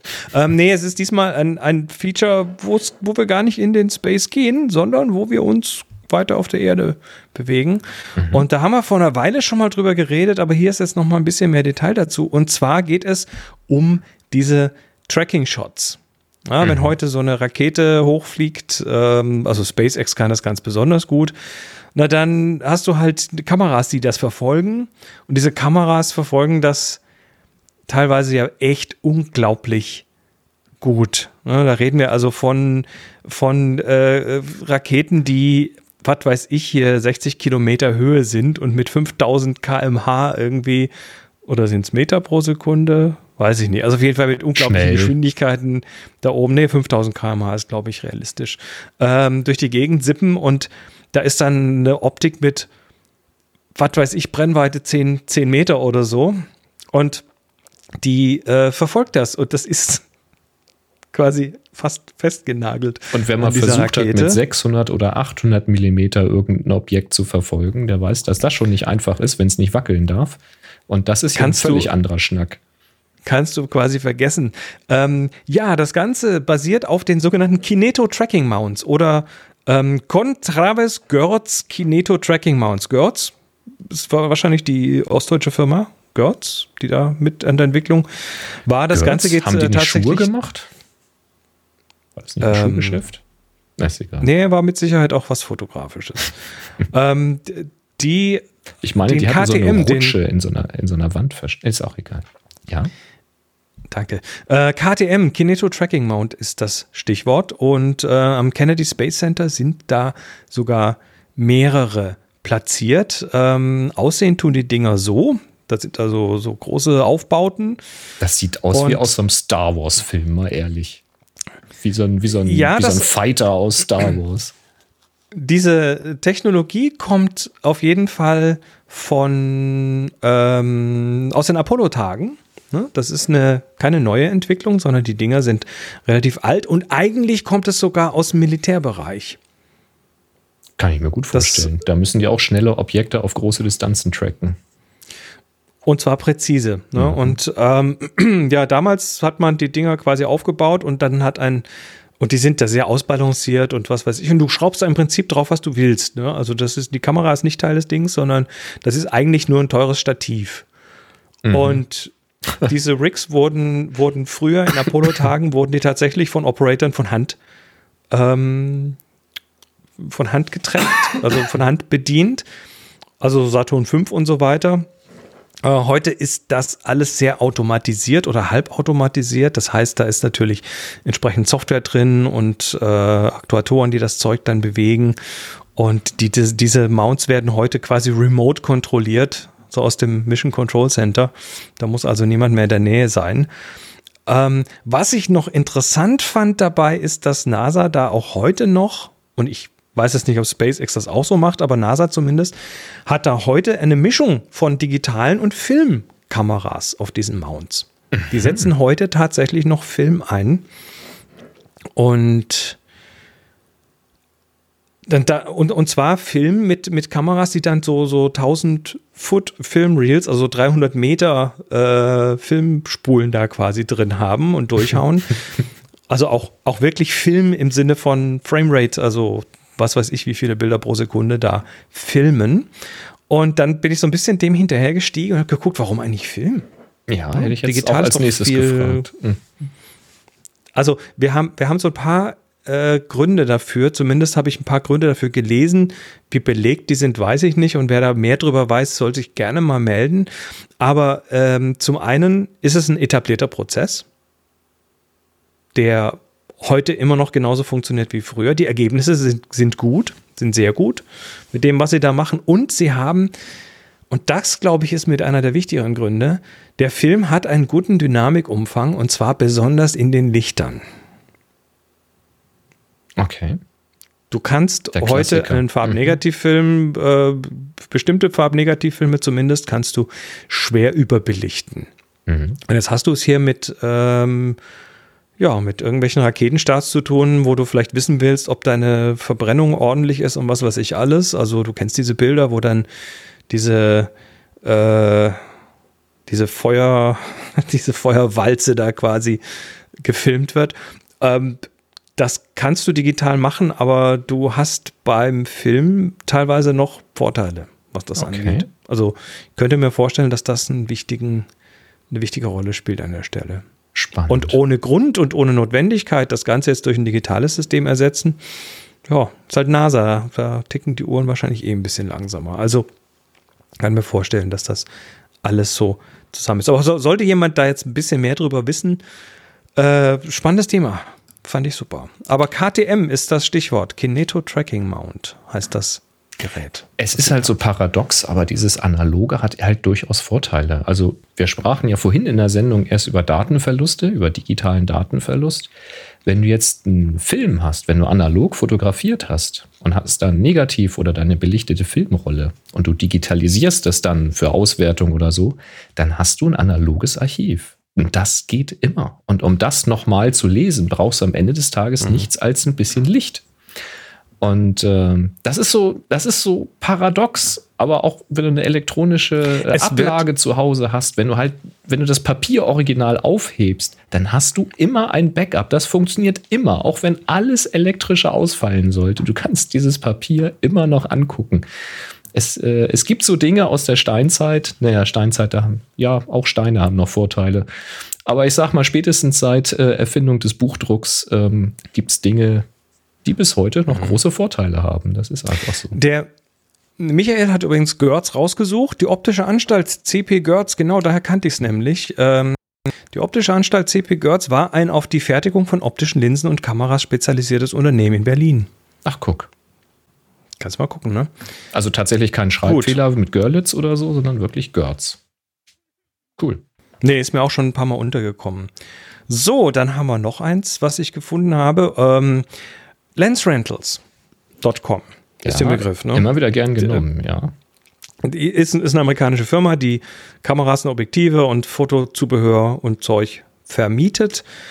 Und das ist mittlerweile, glaube ich, einer von den ganz Großen dort. Ähm, und die zitieren wir auch gerne mal, wenn es darum geht, mit, oh Gott, ich habe Staub in der Linse oder Ja. wie, wie, der Kratzer vorne auf dem Frontobjektiv, auf der Frontlinse macht mir alle Bilder kaputt und so weiter.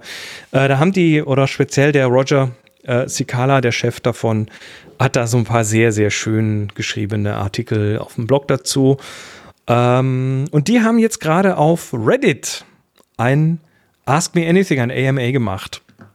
Und äh, ich bin mal so ein bisschen da durchgegangen und habe es mir angeguckt und es sind viele Sachen, die ich schon kannte, aber äh, du kriegst zum einen, weil die Leute einfach auch ein bisschen, naja, du interagierst mit den Leuten, die dahinter stecken und kriegst halt auch doch so ein paar Insider-Geschichten mit, die wirklich, wirklich interessant sind. Ähm, zum Beispiel, ich habe mal so drei, vier Sachen rausgesucht. Also eine Frage, you guys have obviously used and fixed a lot of lenses. Do you have any thoughts on the internal versus external zooming lenses debate? Also ihr habt schon viele, viele Objektive von innen und außen gesehen. Äh, wie ist das mit dem innen und außen zoomenden Objektiven? Es gibt ja welche, die sich außen bewegen, wenn man zoomt und welche, die sich innen drin bewegen. Ähm, und realistically is there a significant risk of dust getting into the lens and impacting optical performance? Also die klassische Frage, wie ist denn das mit diesen Luftpumpenobjektiven? Da kommt da doch mehr Staub rein und so. Und was macht das mit der äh, mit der Performance. Einer von den Jungs meldet sich, Joey, und sagt, I, I get to personally check all the lenses where a customer complained that they could see dust inside the lens and showing up on the images. Also ich kriege immer alle Bilder bei mir, äh, alle Objektive bei mir in die Werkstatt wo sich Kunden beschwert haben, dass sie im Objektiv Staub gesehen haben, der dann auch auf ihren Bildern abgebildet wurde. And I'm here to tell you, in 11 years I have never once confirmed that any dust I could find inside a lens showed up. Also innerhalb von elf Jahren hat er nicht einmal bestätigen können, dass der Staub im Objektiv auf dem Bild sich gezeigt hat. It was always, always sensor dust. Also halt Also. direkt, der direkt auf dem Sensor ist. Das ist halt deutlich wahrscheinlicher. Die Frage ist jetzt, wie wahrscheinlich ist es bei einem außen- oder innen zoomenden Objektiv oder wie viel mehr Wahrscheinlichkeit beim Außen gegenüber einem innen gezoomten, äh, dass der den Staub auf den Sensor bläst? Und dann nochmal eine, ein zweiter Zusatz. All lenses have moving elements and those elements move air. Also alle Objektive Ja, bewegen Sachen Punkt. und alles bewegt Luft. Therefore all lenses get dust. Ja. All lenses. Das ist in dem Augenblick, wo und du dann- zoomen musst, musst du ja Luft hin und her bewegen und damit hast du an Luft irgendeiner bewegen. Stelle kommt halt an der Front oder am, am Ende, am hinteren Linsenelement kommt halt Luft nach. Das ist normal. Genau. Der letzte Satz zu dem Thema. If you don't see dust, your light isn't bright enough. Das lassen wir jetzt einfach mal so stehen. Sehr gut. Nicht wahr? Ähm, schön war, war auch die Geschichte, what is the least believable or most unusual explanation you've seen for gear returned with damage? Ne, die kriegen immer wieder Sachen zurück, die dann auch defekt sind. Deshalb musst du da auch immer noch mal eine Versicherung irgendwie draufwerfen, wenn du dir da was mietest. Und dann wird das repariert, aber es kommt halt, ein gewisser Prozentsatz kommt halt beschädigt zurück in irgendeiner Form und da fragen, fragt jetzt eben jemand, was ist eigentlich die, die am wenigsten, die unglaublichste Geschichte oder die unglaublichste Erklärung, warum was kaputt war. Und dann sagt einer, the bear attack wasn't believable until we saw the pictures of the bear. Also da hat ein Bär hat sie Okay. hat die Kamera zerkaut und äh, hat dann haben die haben dann die äh, die Mieter haben das dann mit dem Smartphone gefilmt, um hinterher beweisen zu können, dass ein Bär das Equipment zer zerlegt hat. Ja, Ähm, schlecht. ich hätte jetzt noch gesagt, ein Pferd ist draufgetreten. Das hätte bei mir durchaus passieren können, aber ein ein Bär toppt das locker. Ja, dann hatten, dann haben sie auch manchmal so Events, bei denen einfach relativ viel Sachen passieren, also wo viel geliehen wird, aber auch viel kaputt zurückkommt. I remember you had an article about damaged items from the 2017 solar eclipse. Ja, Sonnenfinsternis, da haben dann doch diverse Leute den Shutter zerbrö zer zer zerbrutzelt. Ohne Filter so. in die Sonne gehalten und so. Mhm. Ja, ähm, have there been any other high rental events that have resulted in large quantities of equipment loss or damage? Also, äh, welche Events sind denn noch so dran schuld, dass viele Sachen kaputt zurückkommen? Ach, der Burning Man is an annual damage fest for us. Oh, das kann ich gut glauben. Burning Man, das ist ja auch so Naja, eine da- heiße Veranstaltung. Also Nicht no nur das, sondern es ist in intended. der, nicht nur das, sondern es ist in der Wüste. Was ist in der Wüste? Ja, warm, Also trocken, musst alles Sonne, reinigen, was zurückkommt. Sand, Ja, Sand. Sand, Sand. Du hast, du hast, von Burning Man hast du immer wieder mal Bilder mit, mit, mit, mit Sandsturm und solchen Geschichten. Ja. Naja, und du hast natürlich da auch äh, Feuer-Events und du hast da auch Action-Events und ja, Mai. Klar. Und du hast auch Leute, die durchaus nicht alle sehr nüchtern sind. Ähm, was glaubst du, ist deren meist, meist vermietetes Objektiv? Da darfst du mich nicht fragen, weil ich sehe die Shownotes. Ach Mist.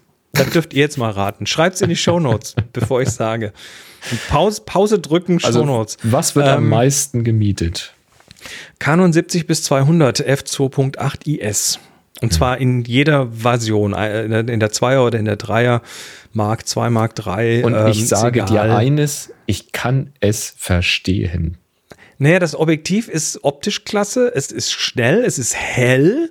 Ja. Ah, 70-200 ist ein guter Bereich. Und IS es ist halt scheiße teuer. Das heißt, wenn du das nicht Und wirklich ist das ganze Jahr über brauchst, dann leihst du dir das. Also ich verstehe Genau. das wirklich.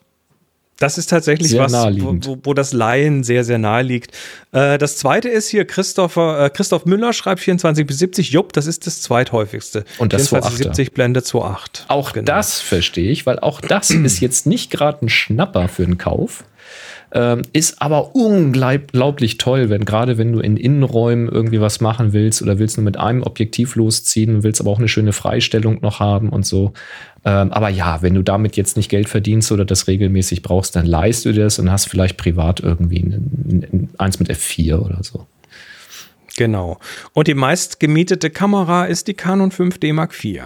Oh, das ist Also diese Webcam hier, diese, wo ich gerade reingucke. Ja, die Webcam, halt, Ähm. diese, diese Lütte-Webcam. Genau.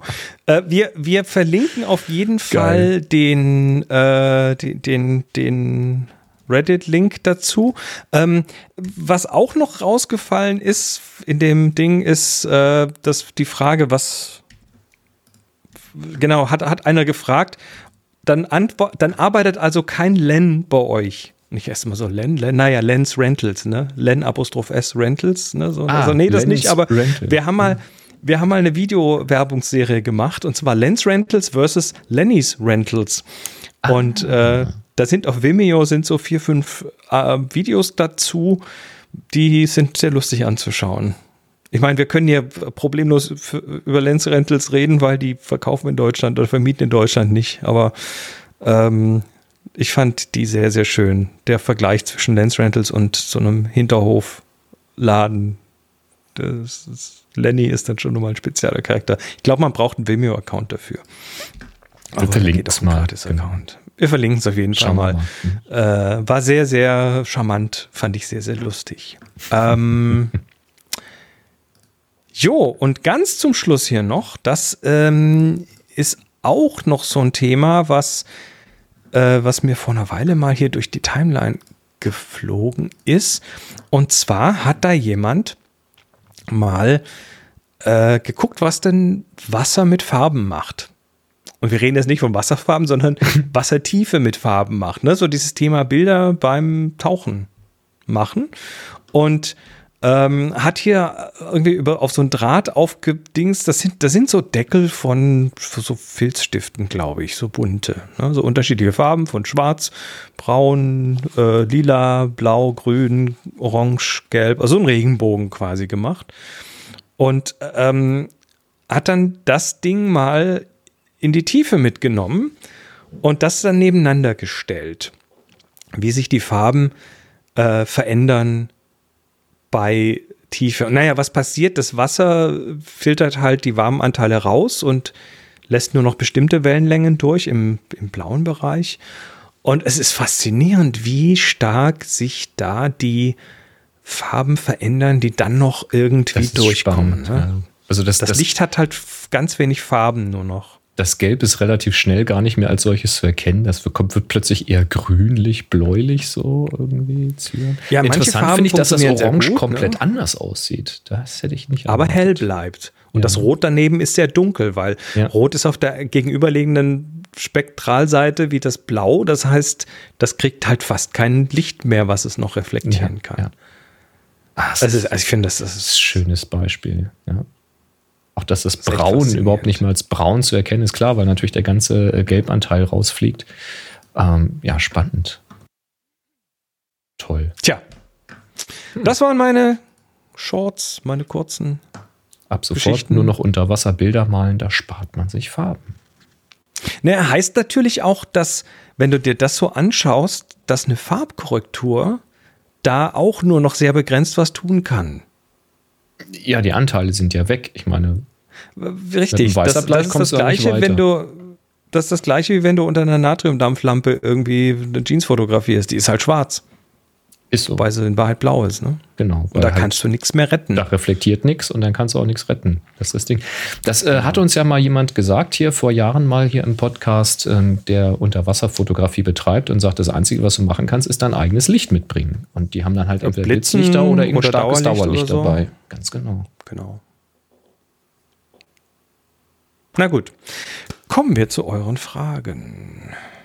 Der Uwe hatte eine Frage und zwar sagt er, der, also auf einer Canon-Kamera, auf der Speicherkarte werden Ordner angelegt, wo die Bilder reinkommen.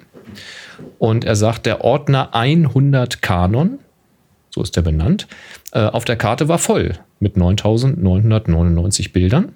Mehr geht nicht, weil der Zähler halt nur vierstellig ist. Die Kamera legt dann einen neuen Ordner an. Bei meiner R5 heißt der neue Ordner 103 Canon warum nicht erstmal 101 Kanon? Ähm, die entsprechende Einstellung im Menü habe ich nicht verändert. Also man kann halt im Menü ähm, bei den Kameras einstellen, wie die Ordner heißen sollen und so. Äh, aber das Konzept ist immer das gleiche. Er hat dann tatsächlich die Lösung gefunden. Ich wollte das an dieser Stelle mal weitergeben, falls ihr da draußen euch auch wundert. Ähm, der 103-Ordner kam daher, dass auf der parallel beschriebenen SD-Karte nach jedem Formatieren der CF-Karte ein neuer Ordner angelegt wurde. Das heißt, wenn die eine Karte formatiert wird, wurde auf der anderen Karte ein neuer Ordner angelegt, nämlich die 101, die 102 und dann die 103. Ich habe jetzt beide Karten in der Kamera formatiert und habe jetzt wieder auf beiden Karten einen Ordner 100 Kanon. Also vermute ich, dass die Logik von Canon da ist, wenn die eine Karte formatiert wird, dann werden ja da auf jeden Fall wieder 9999 Fotos reingespeichert. Wenn du jetzt auf der zweiten Speicherkarte, die du nicht formatierst, einen Ordner mit demselben Namen hättest, also zum Beispiel auch ein 100 Kanon, da aber ja schon Fotos drinne sind, weil du diese zweite Karte ja nicht formatiert hast, dann könnte er ja die neu gemachten Fotos da nicht reinspeichern, weil es Dateien mit diesem Namen in diesem Ordner schon gäbe. Geht ja nicht. Also wird die Logik sein, wenn die Karte neu formatiert wird, dann wird auf der anderen Karte auch ein neuer Ordner angelegt. Und damit eben ein neuer Ordner mit einem neuen Namen irgendwie auf beiden Karten, damit der wieder identisch ist. Das wird schon die Logik dahinter sein. Also ist die Lösung tatsächlich dann, wenn man das sauber haben will, beim Formatieren der Karten immer zu sagen, beide Karten formatieren. Interessant. Wusste ich nicht, weil ich tatsächlich äh, noch nie in der Canon mit zwei Karten gearbeitet habe. Ist mir noch nicht aufgefallen, sowas. Ja, Ja. Miriam, Die Miriam fragt. Genau, hat jemand Erfahrung mit Wildrox? Ich interessiere mich für das 85 Millimeter für die äh, Blende 1.8 für die Z6. Habe einen Test gefunden, klingt ziemlich positiv.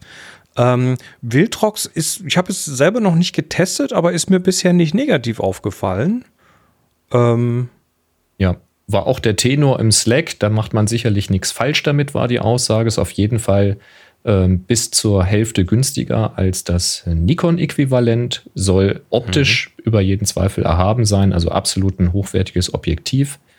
Und ähm, sollten jetzt ähm, in den nächsten Jahren neue Nikon-Bodies rauskommen, die es dann erforderlich machen sollten, dass irgendwie eine Firmware am Objektiv aktualisiert werden muss, damit die sich mit dem Body versteht, Ähm, Wildrox bietet da eben eine Update-Möglichkeit an. Das kann man selber zu Hause machen per USB-Port. Ähm, dann schließt das Objektiv, ich weiß jetzt gar nicht, ob direkt oder mit so einem Adapter, ähm, schließt du jedenfalls direkt über USB an den Rechner an. Das taucht dann als Laufwerk auf. Dann schiebst du eine Firmware runter, wenn Wildrox die dann anbietet und das machen die wohl so etwas. Und dann wird das halt geflasht an der Stelle. Also ich denke auch zukunftssicher ist das Ganze durchaus. Ich hätte da jetzt kein schlechtes Gewissen, hatte aber selbst noch keins von denen. Ja. So, und dann fragt der Stefan noch Lightroom Classic iPad Workflow gesucht. Habe Lightroom Classic und möchte im Urlaub die Bilder von der SD-Karte aufs iPad überspielen und teils schon aussortieren und bearbeiten. Bei Rückkehr hätte ich die Bilder natürlich mit, Bear mit Bearbeitungen gerne auf der Festplatte auf dem PC. Hat jemand eine Idee für einen Workflow? Über die Cloud geht sicher was über die Cloud geht sicher nicht wegen der großen Datenmenge. Beim einfach rüberkopieren geht die Bearbeitung verloren. Ja, also das ist ist natürlich die klassische Idee. Man kann jetzt das iPad unterwegs verwenden und einfach in die, ähm, in die Fotos-App die Bilder rein kopieren und dann zu Hause wieder runter kopieren, den quasi das iPad als Datentank benutzen. So.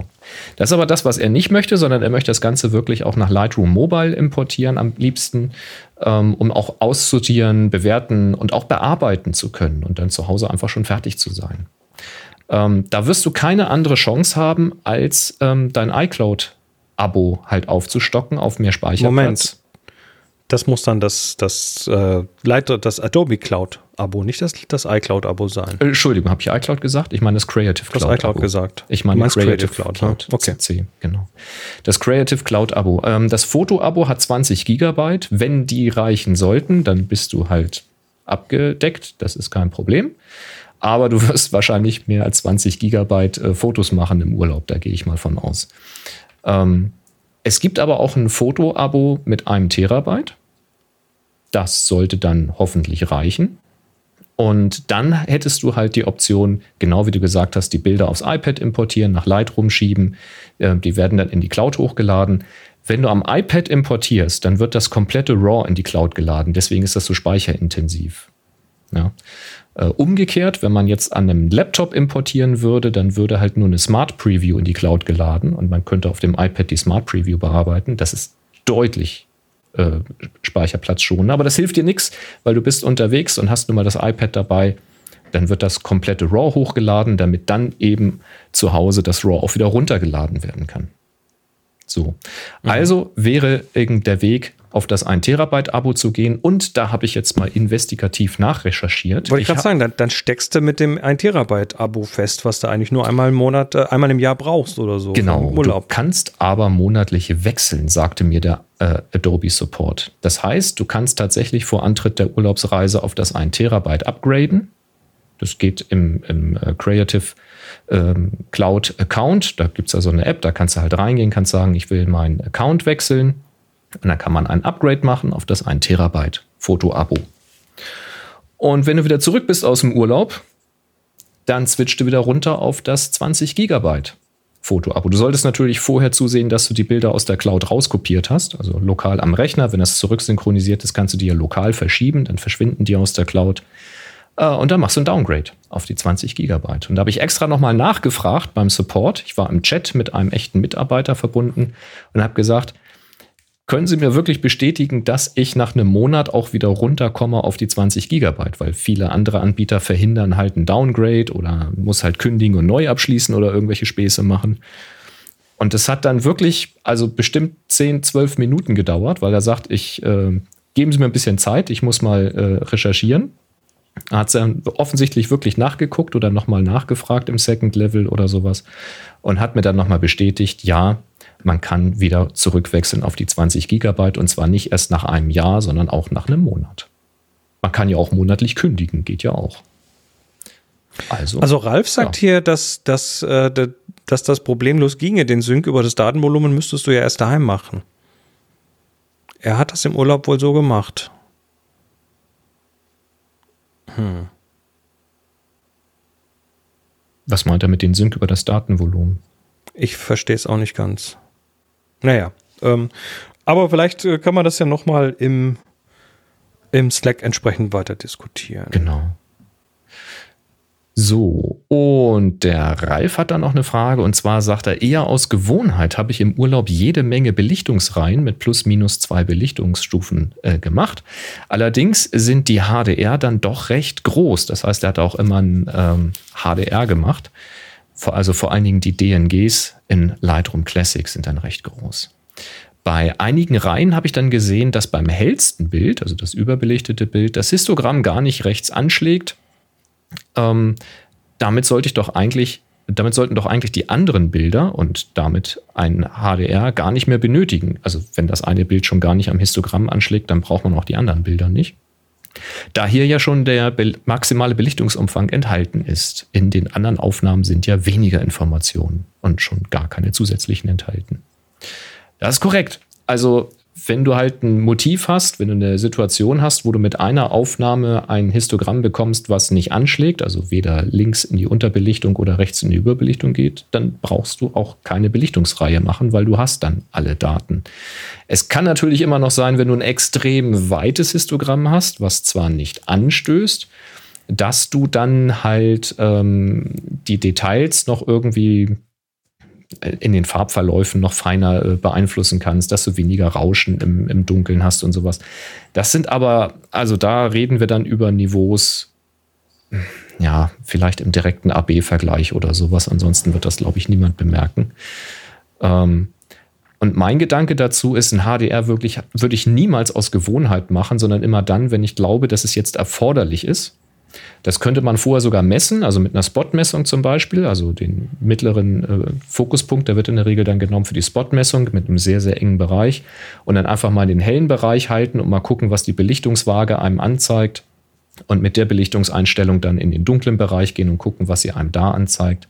Und wenn da nichts drüber schießt und blinkt, wozu dann ein HDR? Wenn da, wo du hingezeigt hast, auch Informationen sind, die du im Bild haben willst, vorausgesetzt natürlich. Ähm, und das einfach pauschal zu machen, finde ich. Also wir sprachen vorhin über den Workflow mit den 3000 Bildern, die ich hatte. Äh, wenn ich mir jetzt vorstelle, ich hätte einfach pauschal jedes Bild dreimal gemacht, dann hätte ich 9000 Bilder gehabt. Ich glaube, wäre ich ja irre geworden. Ähm, Kann man schon machen. Ist halt oft nicht nötig. Ist ja. halt einfach nicht nötig, ja. Das ist, ja. Äh, also Ralf, ich würde sagen, verkneif dir das mal, gewöhn dir das vielleicht mal ab, so als Tipp. Also mach, was immer dir gefällt, natürlich. Aber so mein Tipp wäre, gewöhn es dir mal ab und äh, mach es gezielt. Ähm, trügerisch ist auch. Ja, vor allem äh, hast du das nachher, das hast du nachher alles im Katalog rumliegen, das Zeug. Ja. Und dann hast du ein Backup und dann musst du ja nicht nur ein Backup machen, sondern mal zwei Backups, eins Offsite, mhm. eins Onsite und so weiter. Und noch das HDR, was dann ja auch noch mal richtig fett ist. Und das HDR dazu, was ein großes DNG ist und vielleicht hast du sogar noch irgendwelche HDR-Panoramen gemacht. Dann geht es gleich richtig ab. Mhm. Ähm, also ich habe jetzt gerade wieder festgestellt, wie lange es doch dann dauern kann, bis hier so drei Terabyte mhm. wieder im Haus übers Netz restored werden. Mhm. Wenn ich mir vorstelle, das hätte ich noch von einer externen Cloud irgendwie runterziehen müssen. Ja, ja. heftig. Und äh, Chris, du wirst dann noch was zu sagen können, was dem, äh, das Betrachten des Histogramms ähm, an der Kamera betrifft. Das bezieht sich so. auf das JPEG. Und das kann man sich auch noch mal ein bisschen entspannen, dass man noch eine, ja, eine bessere Vorschau hat. Das JPEG in der Kamera ist immer basiert auf einem be bereits bearbeiteten JPEG. Die Kamera macht immer eine Bearbeitung mit dem Bildstil, der eingestellt ist. Und wenn der kontrastreich ist, und die sind halt in der Regel kontrastreicher, damit es knackig aussieht auf dem Display, dann ist das Endergebnis halt ein Histogramm, was breiter ist, was mehr Kontrast zeigt, als eigentlich im Bild drin steckt. Mhm. Und das ist also damit eher, eher eine, eine Lüge. Und wo du, Boris, dein Histogramm eher knackig hast, also das zum Vorschaubild Zeigen. eher knackig hast zum Zeigen, mhm. ist es mir lieber, ich habe ein Vorschaubild, was mir eher wo ich den Kontrast rausgenommen habe, also aus dem entsprechenden Bildstil einfach, ich nehme den neutralen Bildstil und nehme die Kontraste komplett nach links und dann ist, äh, ist da erstmal das Histogramm näher an dem, was nachher wirklich im Bild drin steckt. Für mich ist das irgendwie, äh, ist, ist das für meine, für meine Arbeitsweise ist das hilfreicher so rum. Mhm. Und man dürfte einfacher erkennen, ob jetzt ein HDR wirklich erforderlich ist oder nicht, weil es halt nicht künstlich Richtig. irgendwie an, an die Ränder geschoben wird. Richtig. Ja, absolut. Übrigens äh, nochmal ein Nachtrag zu der iPad-Geschichte mit dem Lightroom. David meint, ähm, wegen unterwegs. Es war wohl das 100 äh, Gigabyte Hochladen im Urlaub gemeint. Also Mhm. natürlich kannst du ja auf dem iPad die ganzen Fotos importieren und wenn er jetzt keine Verbindung zur Cloud hat, dann synkt er ja auch noch nicht. Also du verbrauchst jetzt ja nicht zwingend Datenvolumen. Es geht ja nur um das Ganze zu sammeln. Trotzdem musst du natürlich, wenn du zu Hause bist, ähm, die Bilder über die Cloud synchronisieren, um sie dann auf den lokalen Rechner zu kriegen. Und das geht halt nur über die Creative Cloud. Sehr schön. Also muss halt zwischendurch einmal auf ein Terabyte gehen und dann zahlt es halt mal im Monat. So. Sehr schön. Haben wir Termine? Einen. Hui. Ding, ding, ding, ding, ding. Den Terminkalender. Ding, ding, ding, ding, ding, ding. Und zwar hat die Katrin uns einen Termin reingeworfen. Die Katrin aus Hamburg. Und zwar vom, 5., äh, vom 20. Mai bis zum 18. September diesen Jahres gibt es die Triennale der Fotografie in Hamburg. Die Triennale der Fotografie findet unter anderem in den Deichtorhallen statt, aber auch in anderen Museen. Ähm, sie schreibt dazu Fotoausstellung mit Werken verschiedener Künstler in verschiedenen Locations und Museen in Hamburg. Achtung, die Website ist etwas psychedelisch anzuschauen. Ich kann noch nicht viel dazu sagen, werde mir die Ausstellungen demnächst aber sicher anschauen, da ich eine Dauerkarte dafür gewonnen habe bei einer Firmenveranstaltung. Die Triennale der Fotografie findet ihr in Happy Shooting in unserem Terminkalender happyshooting.de slash Terminkalender. Dort findet ihr nicht nur diesen Termin, sondern auch eine ganze Menge andere. Und dort könnt ihr auch gerne Termine abgeben, die wir dann hier in die Sendung nehmen. Danke, Katrin. Sehr schöne Sache.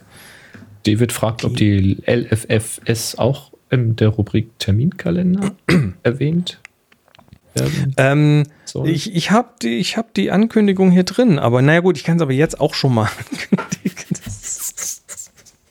Jetzt ankündigen.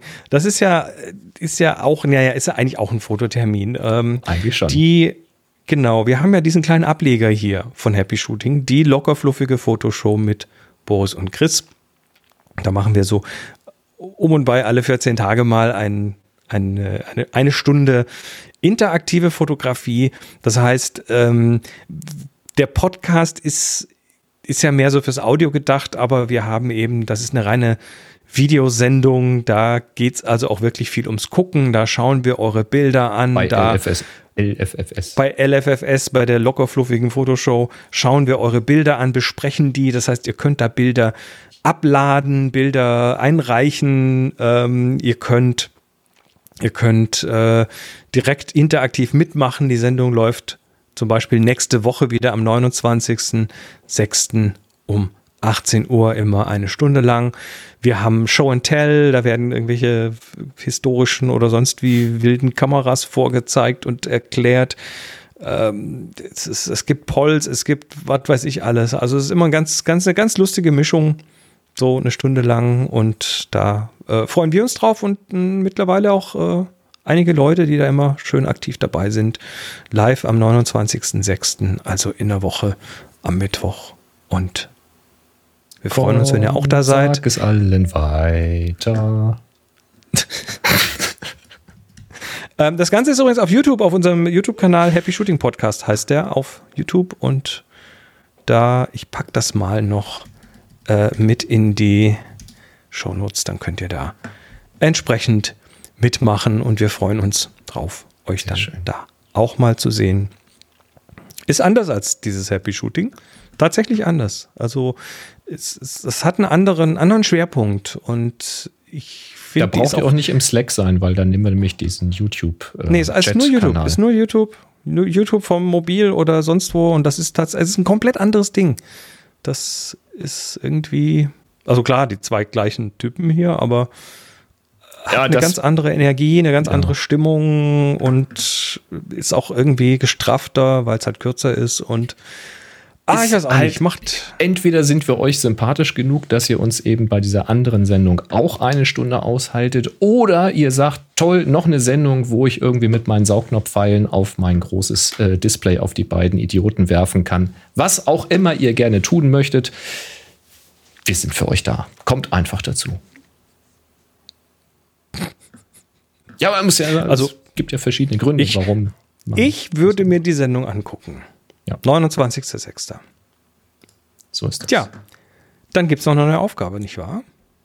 Eine neue Aufgabe wurde im Rahmen vor dieser Sendung im Slack gewählt und sie heißt Kloster.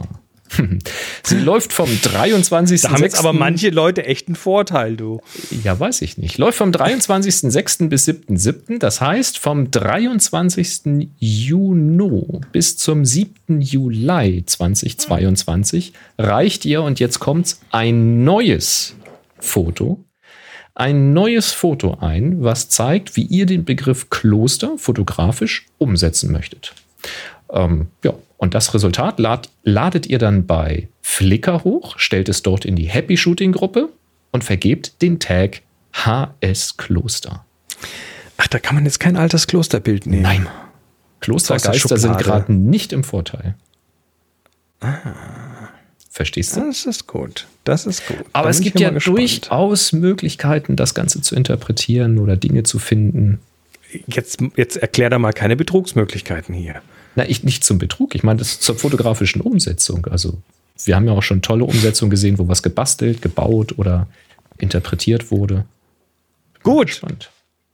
Happy Shooting ist im Kasten. Danke, dass ihr alle dabei wart, dass ihr mithelft, dass ihr äh, unterstützt, dass ihr retweetet, irgendwelche Ankündigungen und sonst was, dass ihr uns Credits gebt und überhaupt, dass ihr da seid und hier live äh, mitmacht. Ihr seid die Besten und wir sind raus.